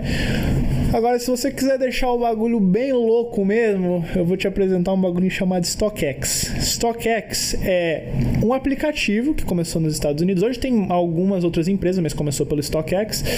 É literalmente uma bolsa de valores para tênis, relógios e bolsas femininas. Aonde você entra lá, você vai ver o modelo que você quer do tênis, a flutuação de preço, ah, de acordo com o mês, de acordo com a quantidade de estoque, às vezes cai, às vezes sobe, dependendo do que acontece. Literalmente igual uma bolsa de Eles valores. estão gourmetizando os tênis agora. Pô, mas caraca, velho. Isso daí. isso- Mano, mercado- é um mercado brabo, né? E eu só uso tênis pra andar. E quem paga mais caro? Quem compra mais tênis? Cara, quem compra mais tênis, quem tem dinheiro pra começar, Mas porque diga o assim, que é nem, que nem a gente tá falando aqui que na Austrália os asiáticos eles têm um maior poder aquisitivo. Sim, Alguns, sim. né? Asiático, asiático. Ah, Na verdade, o asiático, ele, ele é, por exemplo, 90% da nossa clientela da loja era asiática. Caramba, os caras compram mesmo. Compra. Com força. Compra com Ah, força. Porque eles têm, eles têm um. Isso é cultural deles, o que eles chamam de face, como se fosse um status. ah, aonde artigos de luxo, a roupa que eles usam é muito, é muito importante pra eles. eles Mas então eles são safados. Porque eles copiam Por as paradas, coloca. Pe- Por que, que ele não, eles não usam as paradas que eles copiam? Os bagulho das marcas chinesas. E por que, que eles não usam. Eles criam parada pra vender pros outros e usam as paradas boas. Isso aí é safadeza. É, ué. Cara, todos, asiático, no modo geral. É, Cara. safado. Eles copiam os bagulhos, criam uma marca chinesa lá velha e depois. É, realmente. É, é mais ou menos por aí. Porém, eh, aí tem um outro mercado dentro desse mercado de que é o mercado de réplicas. Que são réplicas que a gente chama de one-to-one. Que são feitas com os mesmos materiais dos tênis originais, mas eles são lançados no que a gente chama de, no que nós chamamos de fora do, do batch. Batch é o, o vamos supor, Nike anuncia um tênis, eles vão lançar 300 pares. Aquele é o batch. Não vai ter nada além daqueles 300 pares. Só que Nike, Adidas e a maioria das grandes marcas ah, de vestuário, calçado, etc., tem as fábricas na China, que não são nem delas as fábricas, eles são contratados. É uma fábrica na China, onde eles têm um, um contrato ah, e eles produzem os tênis para as marcas. Então o que acontece? Os caras produzem 300 tênis, ele fala assim, rapaz, se eu produzir mais 300 aqui e vender por fora, vendo mais barato, mas vendo. É. Porque é os mesmos materiais, eles têm acesso aos materiais. Então você faz, por exemplo, ali um, um Nike Air Jordan 1, né? Que é um tênis muito co- cobiçado. Pô, os caras fazem esse tênis aí já faz anos. Eles sabem quais são os materiais, eles sabem onde conseguir, eles simplesmente fazem o próprio. Qual que é a igual- depreciação do, pelo tênis ser uma réplica idêntica? Ah, assim, tipo, não tem- Nike não- Air não Jordan, existe- Você acha do quanto no mercado hoje? Não, não, não, não existe, não existe um mercado de revenda para réplicas. Não, não existe isso. Ah, você compra a réplica e a réplica. Você, é- cons- você consegue identificar uma réplica? Olhando assim, tipo, no peça Você, do cara? então, né? Você, cara, depende muito da qualidade da réplica. Você vem, tem vários tipos de qualidade. E aí é onde vem o preço, né? Pô, sei lá, você compra um tênis de 80 dólares, vai uma coisa que você olhar assim e fala, ih, caraca, isso Esse aí. Nike tá errado, esse né? Nike é o Nico, né? é, então. ah, aí. Mas não, tem réplicas que são incríveis. Que você olha assim, você pega na mão, você fala, cara, você bota no pé, nunca que eu digo. Tanto peso quanto conforto, mesma coisa. Coisas dos materiais. Você falou aí da materiais. depreciação, então tem tênis que sobe o valor de mercado ao invés de. de Sim, diminuir? sim, sim. Ah, assim como ações na bolsa de valor, você tem tênis que sobe, tênis que desce, dependendo, dependendo de N motivos, cara. Tem tênis que, como eu falei, um dos que eu conheço assim que são mais caros é o, o, o Nike Dunk Paris, que é uma versão lá que em homenagem à cidade de Paris, né? Que o re- retail price dele é 140 dólares. Ele revende por mais de 20 mil. Que isso? Caraca, fiado. Olha a diferença disso. Tem, é, tem, Imagina, tem você tênis tem, que sobe se você mais. tem um desse, você usa ou você vende? Eu não uso, eu deixo ele num cofre, sei lá. É, então, tem, tem gente que, né, os colecionadores, os colecionadores de tênis, os caras embalam a vácuo o tênis pra não haver deterioração do produto. É porque se você não usa o tênis, ele vai se desmanchar com o tempo independente. Ah, tá. Então tem certos procedimentos que você utiliza pra não não deixar o tênis né, desgastar com o tempo. E, cara, é, é quase como um mercado de arte. Por exemplo, você tem aquela, aqueles lei- os leilões, né? Quem dá mais ali, pá, 10 mil, 20 mil. É, Porque com o tempo, né? Por exemplo, um quadro de Van Gogh. Você vai vender um quadro de Van Gogh hoje, mano. Nem tem preço. Não tem nem preço. tipo assim, absurdo. esses tênis seguem uma lógica meio parecida, assim, sabe? Porque. Desculpa. Pode falar. Qual que foi o tênis mais caro que você vendeu lá? Cara, então, como não era uma loja de resell, nunca chegou nesses preços exorbitantes, mas os tênis de marca de luxo, você tá provavelmente 2 mil dólares. No- E sai. Caralho, os caras. Sai, sai, sai. Cara, tem, tem, tem louco pra E tudo. por cara. fora, você conseguiu fazer uma grana legal, tipo assim, vender um- Fiz, Você fiz. conseguiu, tipo, levantar bastante um preço assim pra. Fiz, fiz. Eu, eu levantava. Tinha um cliente meu, esse, esse cara aí, ele, eu e um amigo bem próximo de Gold. Esse cara comprava muita gente. Ele tinha dois filhos. Ele, ele é extremamente rico. Ele tem, tipo, 30 carros esportivos. Mas, Isso. Então, pô, peraí, você falou, o cara é rico, mas agora. Mano, o cara é muito esse rico, é muito mano. rico, é. O cara é, muito rico. Ele tem, tipo, McLaren, Ferrari, o que você imaginar, ele tem. Que da Lamborghini. hora, eu fui na casa dele, ele mora numa mansão enorme. burguês. Você chegou lá com uma malinha, com o tênis dentro assim, bonitão? Ah, eu chegava com as caixas É? lá, é. É eu, pare- eu parecia removal, né? Que você chegava com as caixas assim, empilhadas, né?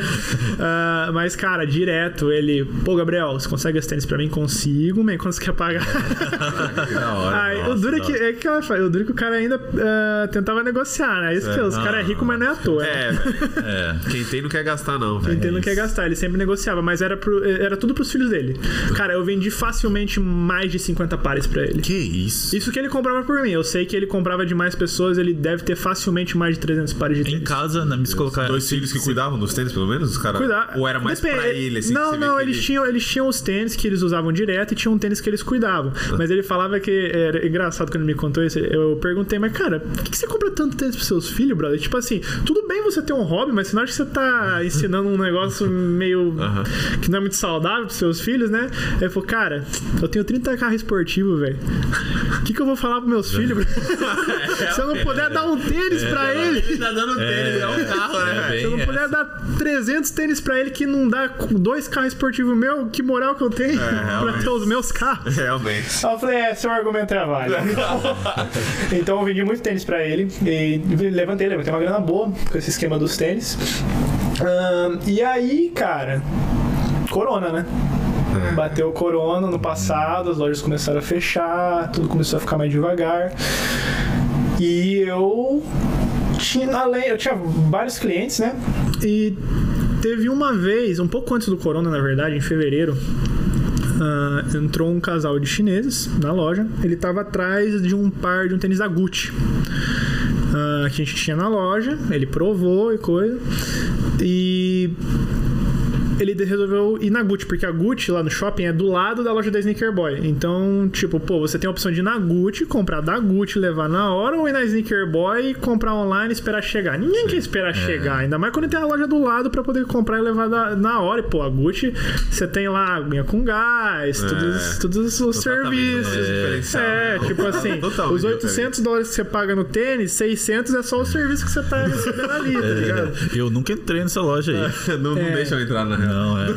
Não, não, eles não nem entram, cara, porque os caras os cara são, são bons, entendeu? Tipo assim, se você tiver um dinheirinho que você fala assim, não, eu posso, eles vão te dobrar, porque eles são. Nossa, seja Se tu achar 100 bem-vindo. conto de bobeira, eles acham alguma coisa de 200 pra você é. a 100. Eles acham. Mas então, e aí ele provou o tênis na minha loja, aí ele falou, pô, gostei, Vai não lá. sei o quê. Eu vou lá na Gucci pra ver se tem o tênis também, beleza, e qualquer coisa eu volto aí. E aí ele pegou e foi na Gucci, certo? Quando ele foi na Gucci, provou o tênis, ele voltou na loja e comprou de mil tênis. E aí ele falou pra mim, sabe por que eu comprei de você? Aí eu falei, tenho algumas ideias, mas não exatamente o porquê. Ele falou, porque você amarrou meu cadarço, cara. Que isso? Eu falei, como assim?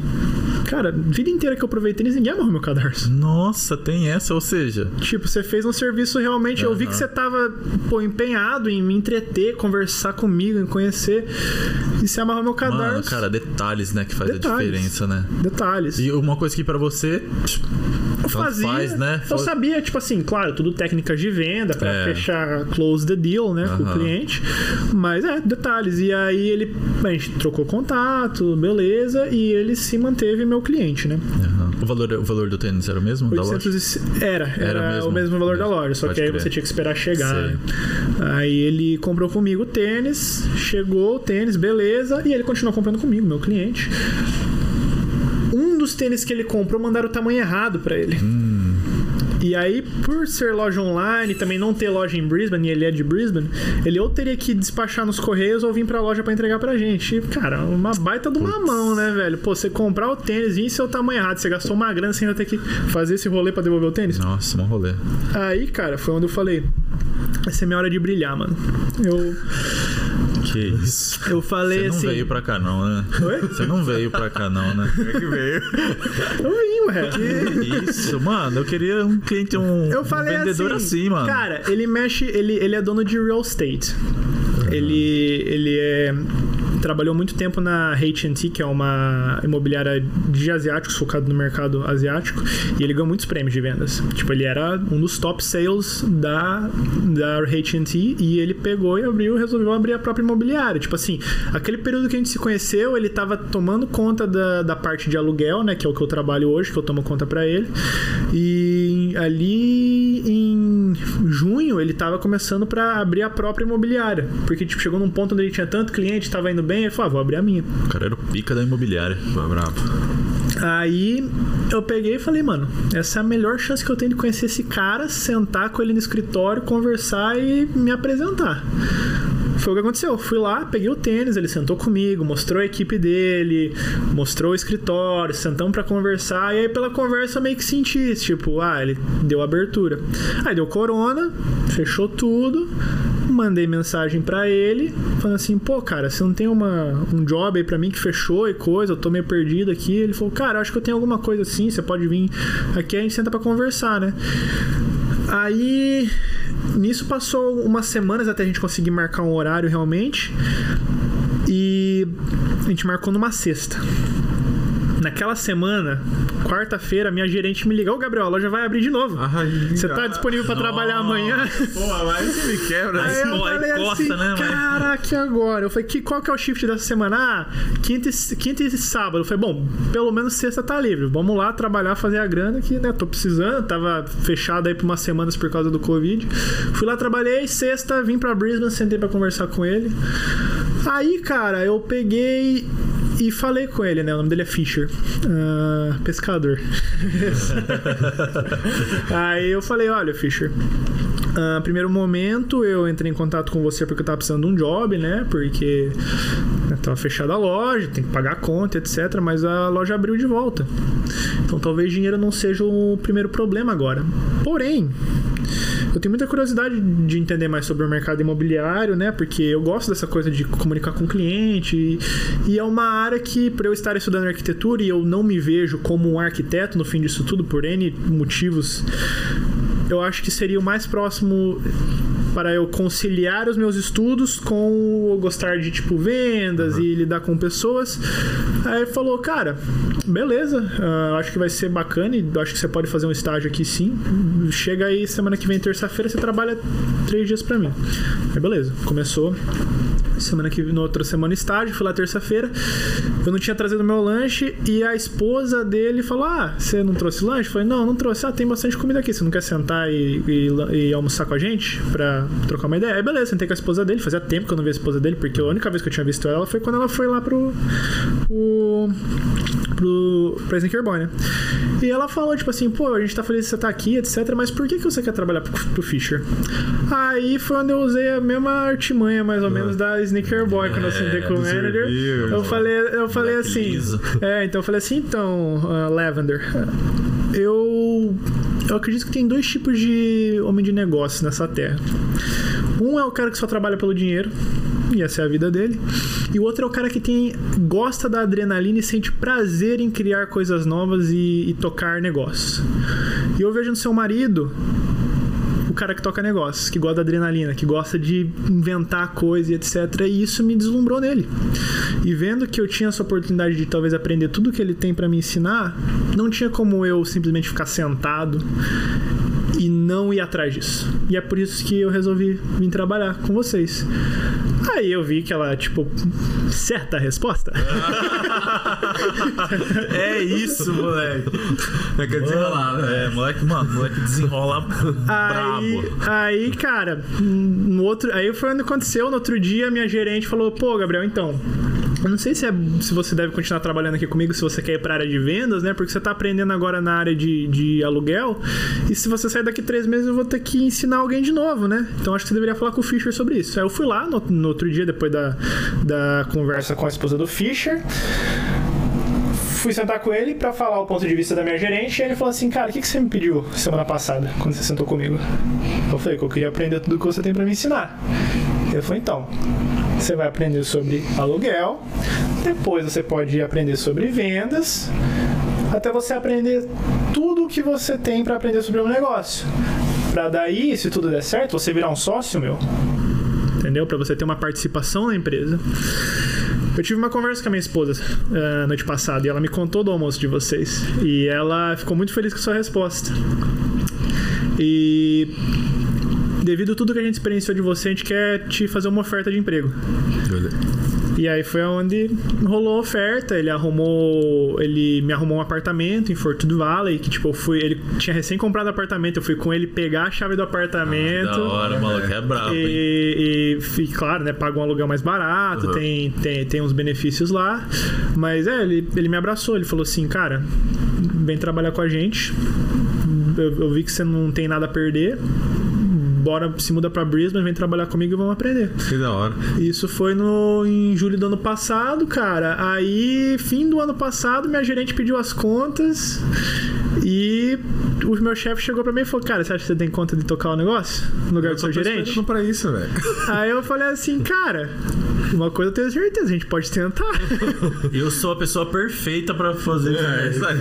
É, então. E aí foi, foi o que deu. Eu aprendi tudo que eu podia aprender antes da minha gerente sair e tomei conta do negócio. Aí hoje, hoje eu gerencio as propriedades dele, né? De Airbnb, de aluguel longo prazo e etc, né? Como é o estresse que você tem nessa área, assim? Tipo.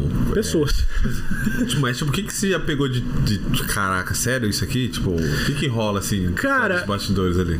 Airbnb é um negócio que, ainda mais quando é uma empresa, por exemplo, ele começou a empresa quando eu entrei, né? Então, assim, a gente não tem um staff muito grande. Então, cara, desde arrumar arrumar maçaneta de porta quebrada até ah, cliente ligando de noite porque se trancou pra fora e você tem que ir lá Nossa, abrir. É um rolê, né? Ah, tipo, essas são as partes chatas da parada. Tipo, você meio que tá disponível 24 horas se der algum BO. Assim, muitas coisas eu e o time nós conseguimos melhorar. Então hoje dá muito menos BO. Mas nossa, não- quando eu comecei a trabalhar, quase toda semana, pelo menos uma ou duas vezes, eu tinha que resolver um BO 8, 9 horas da noite. e Nossa, imagina a assim. treta, né? Mano, é porque é muita comunicação, muito é, morador com, com coisa, né? Se É o cara não coisa. consegue resolver, ele vai ligar Ele vai ligar na- pra... e a hora que for. Não tem Você que essa. se vire pra Não tem. né? Então, É. Então, assim, mas é que nem eu falei, a gente faz de tudo um pouco. Então, eu faço que nem inspeção de apartamento, levar o pessoal pra ver, pra ver imóveis, ah, eu faço os contratos, converso com os, os donos de, de imóveis, eu faço de tudo um pouco lá. E hoje, daí, eu tenho lá um- um- algumas pessoas que trabalham comigo, e aí eu direciono o que, que eles devem fazer, como devem fazer, tô treinando a galera lá. Tem algum brasileiro lá? Não, na verdade é tudo asiático. Tudo asiático. Tudo asiático. Só eu que sou você. outro Você não que é asiático. Na Você verdade, que é o você é o asiático pra eles, né? Tecnicamente, Você que é o enxerido. Você que é o gringo, né? Ah, então, é, então assim, eu, tô, eu tô nesse momento, né? Ah, tô. Tamo aí no corre, né? Correria. Correria, é.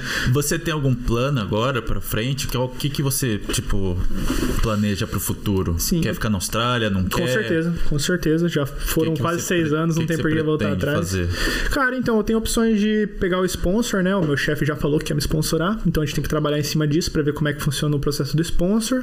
Tem uma área assim que dá pra ser sponsorado? Tipo, Tem, tem property pro- manager. property manager, dá- dá manager, visto, é, é. dá, Legal, dá visto. Dá visto como sponsor. é. Dá visto como sponsor. Tem lá os requerimentos, né? Tipo, tem que ser área regional, então provavelmente É. a gente vai ter que abrir algum escritóriozinho Gold Coast pra fazer esse rolê. Ahn, mas tem, e ele quer me sponsorar. Fora isso, tem muita vontade de ter um business próprio. De sneakers? Cara, não, não de sneakers. sneakers é só hobby, velho. Eu só co- coleciono lá os tênis. Eu parei agora, né? Porque uma hora você tem que parar, senão você não, não, tem chega, espaço não tem espaço e você, você só joga o seu dinheiro fora, né? Tipo, eu já tenho uma coleçãozinha legal lá, tem uns, umas- uns limitados da hora lá. Mas assim, cara, tenho muita vontade de ter um business. Eu acho que isso é muito de família, né? Porque meu pai tem business e ele sempre vendo. Tá no desde- sangue, tem coisa que entra na, tipo, na. é, na tem coisa que tá no sangue. Então, tipo assim, eu tenho, eu tenho uns projetos hoje, né, que tá muito cedo ainda pra mencionar. ah, mas, cara, com certeza, eu quero ter um business aí entre os próximos um, dois anos, o mais cedo possível. Mas com certeza, até cinco anos eu vou estar tendo Da meu próprio business, hora, cara. O cara, o cara pensa lá na frente, É né? O isso, cara... mano. Isso é, é. é porque, sei lá, eu vejo que aqui a gente fica meio limitado. a- tipo, o pessoal não, não pensa em business, não pensa em abrir coisas, a maioria. da- Tem gente que faz, claro, mas eu acho que a gente se limita muito assim, pô, até eu conseguir o visto, eu não posso arriscar. É, então, você tem. É, é, é, é válido pensar dessa maneira, porque você tem várias limitações com o visto. Mas, cara, é uma coisa que o, o meu amigo já falou: que, cara, visto não, visto não te impede de fazer dinheiro. Não é isso, entendeu? Tipo, o visto não te impede de abrir o seu próprio negócio, o visto não te impede de fazer essas paradas, entendeu? Tipo, claro, vai ser mais difícil? Vai.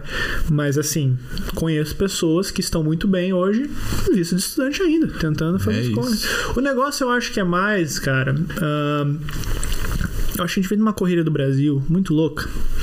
Que quando a galera chega na Austrália, eles entram meio que num. Não chega, não chega nem a ser um holiday mode.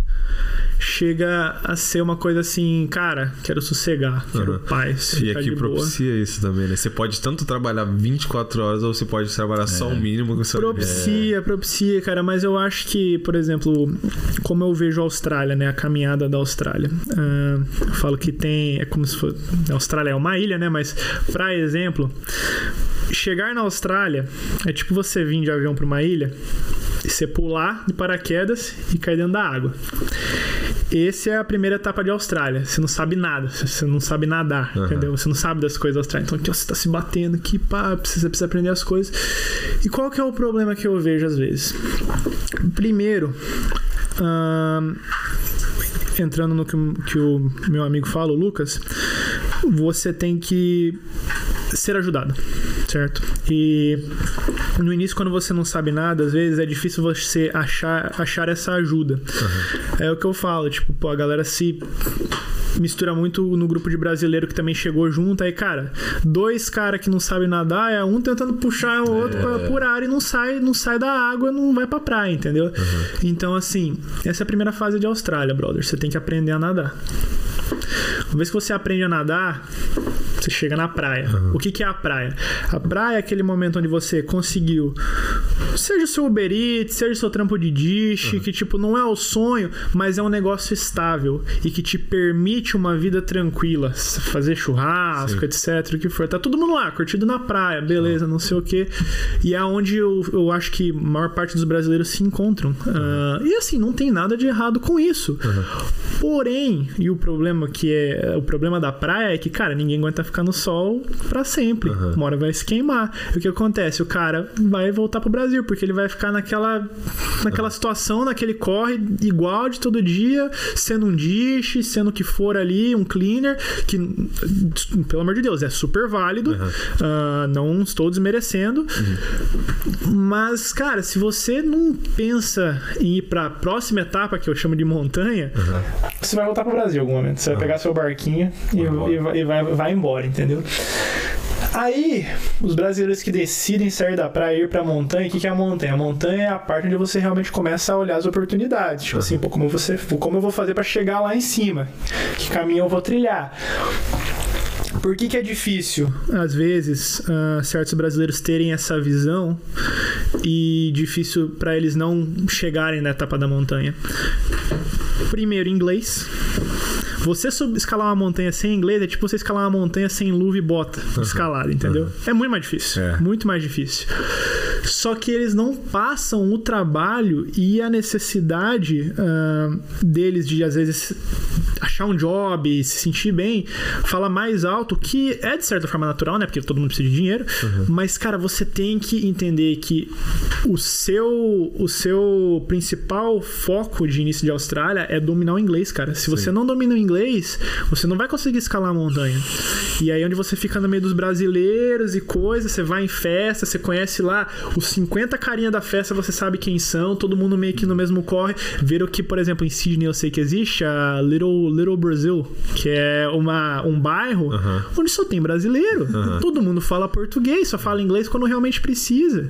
E aquele inglês. Aqui é Springfield. É, String Hill tem. É, então. Então, assim, cara, quando eu cheguei, eu. eu como eu falei, eu morei, morei em casa de homestay. Não foi por escolha, foi por obrigação, né? Porque tinha, não tinha outro jeito. Mas, pô, saí de casa, fui morar ali com, com uns 11 caras, tudo de outra nacionalidade. Depois eu me mudei pra uma casa de dois australianos. Eu fiz o curso de salva-vidas. Eu peguei em 2016, me matriculei no salva-vidas, ah, fiz os- estudei, fiz os processos. Eu, eu trabalhei uma temporada de. Porque salva-vidas é voluntário aqui na Austrália, né? O de amarelo e vermelho, todos são voluntários. É só o de branco e amarelo em Gold Coast que são pagos, que eles trabalham de, trabalham de sexta a sábado. Mas a maioria dos salva-vidas é tudo voluntário. Mas, cara, conheci gente, aprendi. ahn, e quando você faz isso, você se acostuma a ter mais experiências como essa de tipo, pô, agora eu sei como eu vou fazer amizade com um australiano, agora eu sei como me portar em certas situações, agora eu sei como que eu vou ir pedir emprego, entendeu? Agora você fica naquela praia ali com os brasileiros, cara, você vai ficar Posicionamento, cara. Por que posicionamento? Eu. É uma coisa que. Eu não tô conseguindo lembrar o autor do livro agora. Ah, Que faz tempo que eu vi isso, mas esse autor desse livro falava muito sobre aonde você está são as oportunidades que você consegue. Sim. Por que eu consegui trabalhar hoje numa imobiliária? Porque eu trabalhava numa loja onde pessoas de um perfil, seja businessman ou com dinheiro, etc., frequentavam. Agora, se você tem um círculo onde seus amigos são todos brasileiros trabalhando de disher, trabalhando de cleaner, qual que é a chance desse. de um cara desse arrumar um, um job da hora ou uma oportunidade? Pequena, entendeu? Então, cara, é muito importante isso. Posicionamento na Austrália.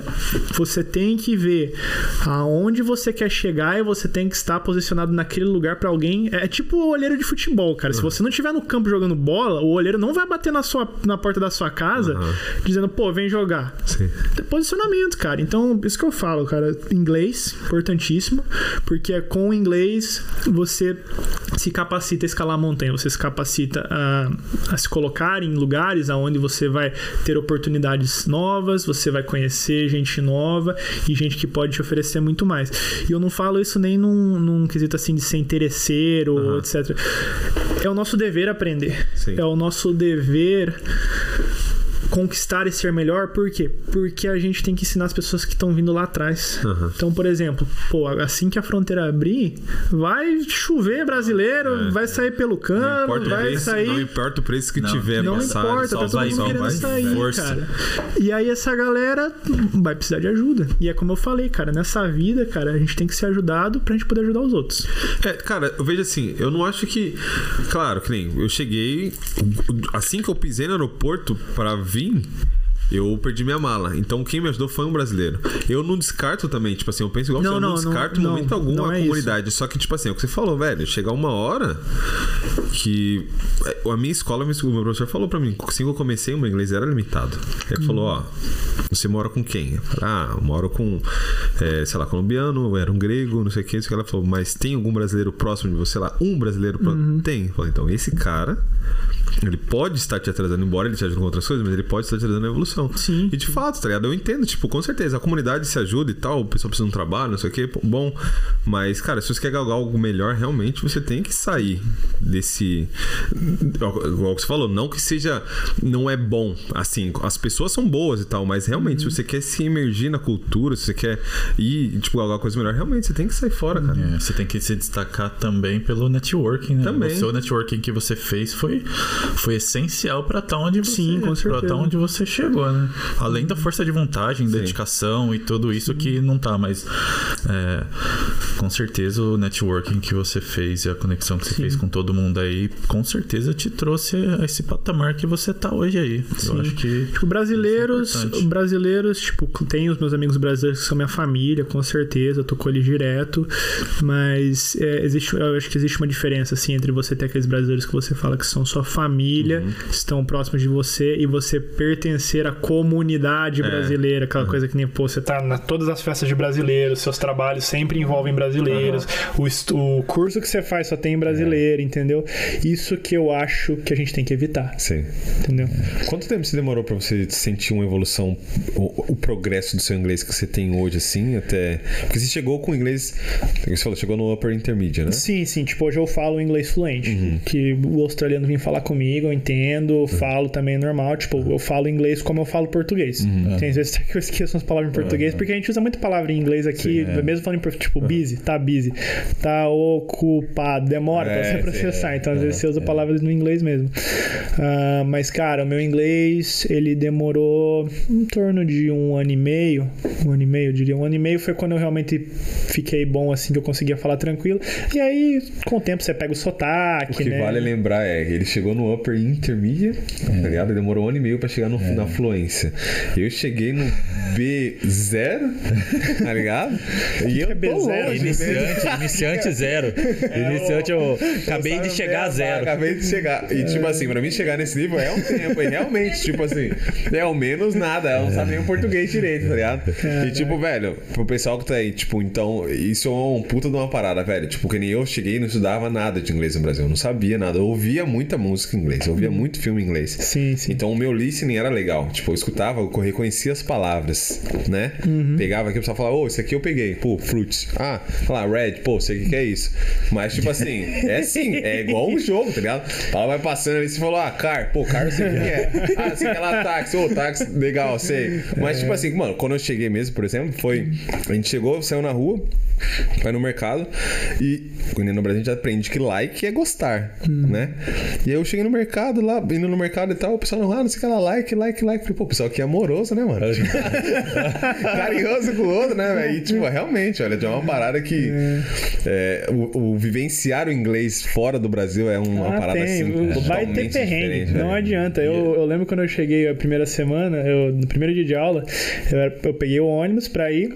Só que que acontece é que os ônibus na Austrália você tem os números, só que muda o. Por mais que seja o mesmo número, eles, ele muda as rotas, né? E eu não me liguei nisso na hora. Eu peguei o ônibus pra ir pro, pra estação de tram, peguei o tram pra ir pro colégio, peguei o tram de volta pra ir embora. Na hora de pegar o ônibus, falei, ah, vou pegar o ônibus do mesmo número, é isso, né? Mano, eu parei muito longe, eu fui lá pra Southport, tipo, era, sei lá, 30 minutos dirigindo da onde eu realmente morava. Caraca, muito rolê. E eu tava rolê. curtindo o rolê, assim, olhando pra janelinha assim, irado, pá, que da hora, né, mano? A Austrália bonita, né, e coisa. Nem eu sabia falei, tava. Caraca, mano, tá demorando esse rolê. Tá legal o rolezinho, mas tá demorando muito. Eu ao fome já, né? Onde nós estamos? Aí, faz, estamos em Southport. Massa, não sei onde é isso. Eu preciso ir pra tal Massa. lugar. Aí ele, nossa, velho. Você precisa ir pra onde? Eu falei, ah, preciso ir pra Broad Beach. Ele, nossa, velho, você tá muito longe. Nossa. Desce agora! É, você vai pegar, você vai pegar tal ônibus, aí você vai voltar pro tram, aí depois do tram você vai pegar tal ônibus. Eu falei, muito bom, vamos lá, É. peguei o ônibus, voltei pro tram, falei assim, cara, eu não vou me arriscar a pegar um ônibus de novo, vou voltar é a pedra. Pelo menos eu tenho certeza que eu vou chegar, Pelo né? menos eu tenho- É Aí não, pra completar, mano, na metade do caminho começou a chover. Nossa, mó Passou rolê. um carro na poça, mano, veio um tsunami em cima. Tipo assim, era literalmente cena de filme, cara. A gente chegou ensopado em casa, homestay, tipo assim, vocês foram longe, não foram? Eu falei, É. Mas eu queria fazer um adendo, cara, do que você falou, do, da questão do aprender inglês e etc. E eu acho que é uma coisa válida para os brasileiros que virão, e até para os, para os brasileiros que estão aqui, porque me incomoda muito isso. Eu vejo muito brasileiro falando assim, ah, inglês australiano é feio, não sei o que, pai. Que eles falam com um sotaque próprio, né? sim. Brother, se você não gosta do inglês australiano, você gosta do inglês americano, você vá pra América. É. Você não vá pra Austrália. É que nem você chegar no, no Brasil e falar assim: ah, não, o português deles é feio, eu quero falar o português de Portugal. Então, vai não só errado. vai ser mais difícil pra você aprender, como não importa, você vai ficar estudando cinco anos. Se você for falar que nem um americano, os caras não vão te entender. Então, tipo, bote isso na cabeça, Uhum. cara. Aprenda o inglês de australiano, não adianta. vai- soar que nem um pato com o nariz trancado. mas é o jeito, cara, porque senão você. Eu acho que você vai prolongar a sua caminhada de aprender inglês muito mais, sabe? Tipo, É, ficar puxando muito os R's do americano.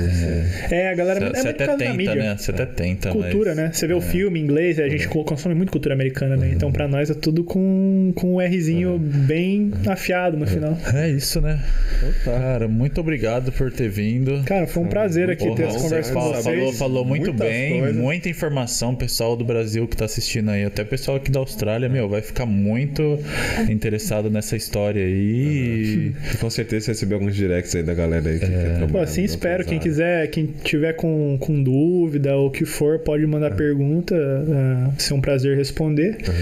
E é isso, gente. Foi Pô, top demais. demais. Fechou, galera. Então. É, fazer uma perguntinha pra ele, né? É, uma perguntinha. Perguntinha? É uma perguntinha, mas aqui, Caraca. mas aqui a Não, perguntinha essa é. no peito agora. Faça a perguntinha. Agora Ó, a gente quer saber quem que você acha que tem uma história da hora ou uma pessoa que você admira pra poder vir aqui conversar com a gente ou contar a história dele.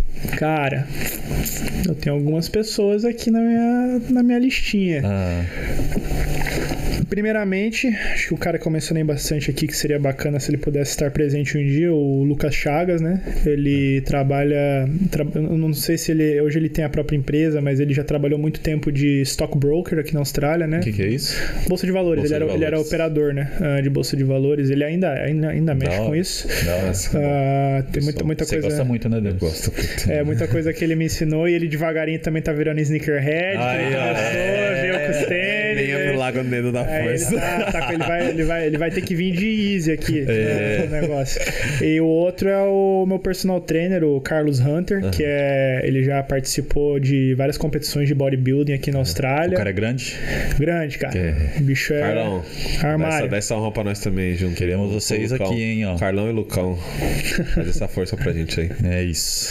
Os, os dois são de gold? São, os dois são de gold. Crer. Aqui em Amberson só conheço chinês e australiano. Conti- Continua assim, tá bom. É isso. Cara. Muito obrigado. Porra, muito Valeu, obrigado, um valeu, mesmo. prazer, é cara. Nóis. Porra, papo muito da hora. É Então, isso. Galera, não se esquece de se inscrever no canal. Curte lá, compartilha. Se tiver dúvida, manda as, as perguntas pra gente. Não se esqueça que a gente tem dois canais: o, canais de- o canal de corte no YouTube e o canal dos vídeos inteiros, completos. E também tem a página no Facebook e no Instagram. ok? É isso. Espera vocês lá. A gente vai deixar o arroba do Gabriel lá. Então, se vocês tiverem alguma pergunta, sei lá, diferente, pode mandar pra ele lá, tá? É, pode encher o saco dele lá, manda nudes também, que ele Ele curte Não, nude. não. Ele curte Fa- nude. Não, não faz isso não, cara. Toninho vai pegar no meu pé. Toninho vai falar, mas não é possível. Ele tá indo pro caminho errado. Caminho errado. Então, fechou, galera. Tamo junto. Valeu. Obrigado. Falou. Um abraço. É nóis, valeu.